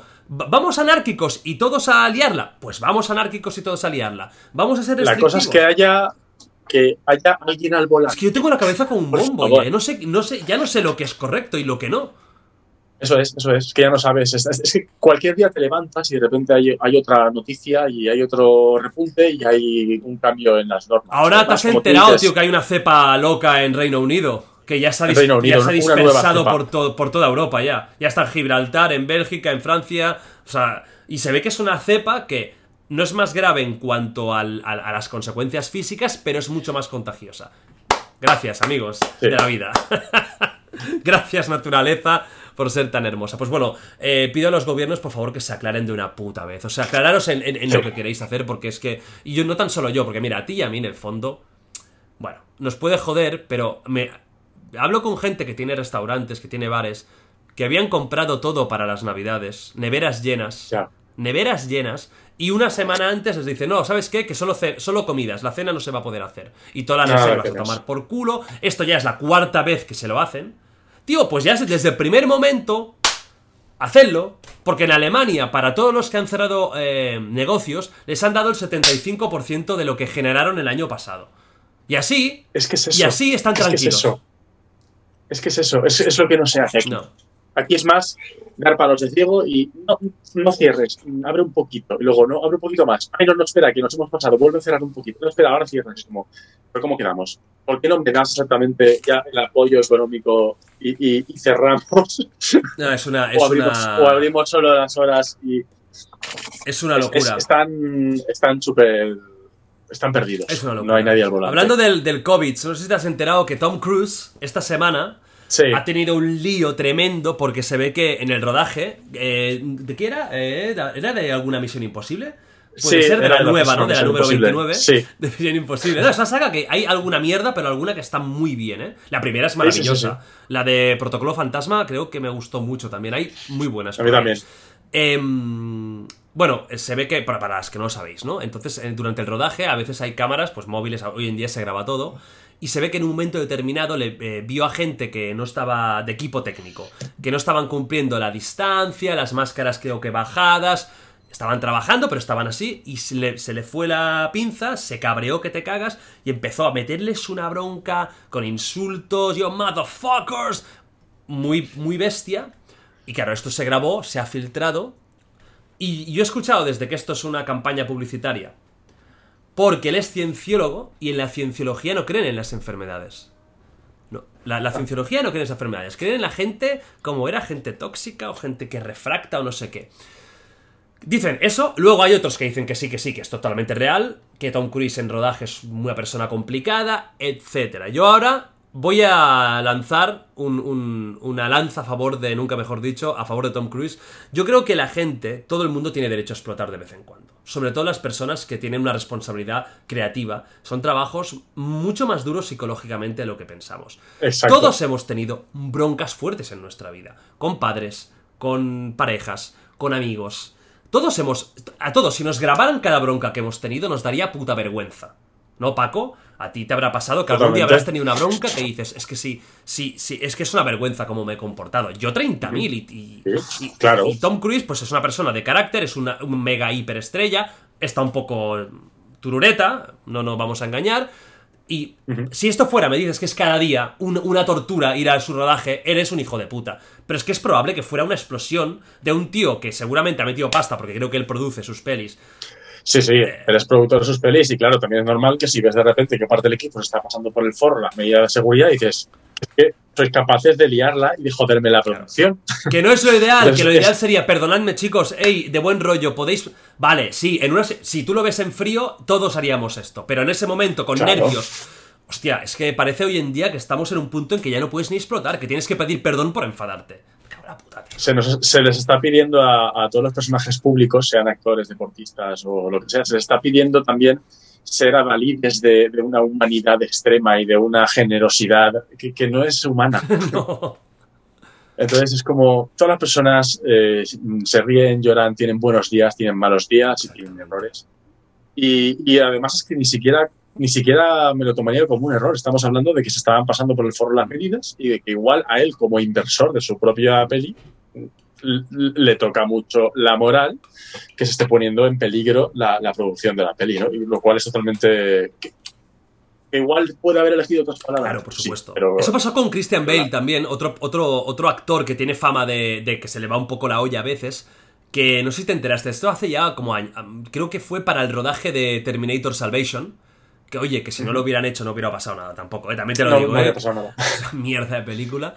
Eh, mira que me encanta Terminator, o sea, es, es de mis sagas favoritas. La segunda es una de mis pelis top, o sea, es quizás junto con La Jungla de Cristal la mejor película de acción de la historia.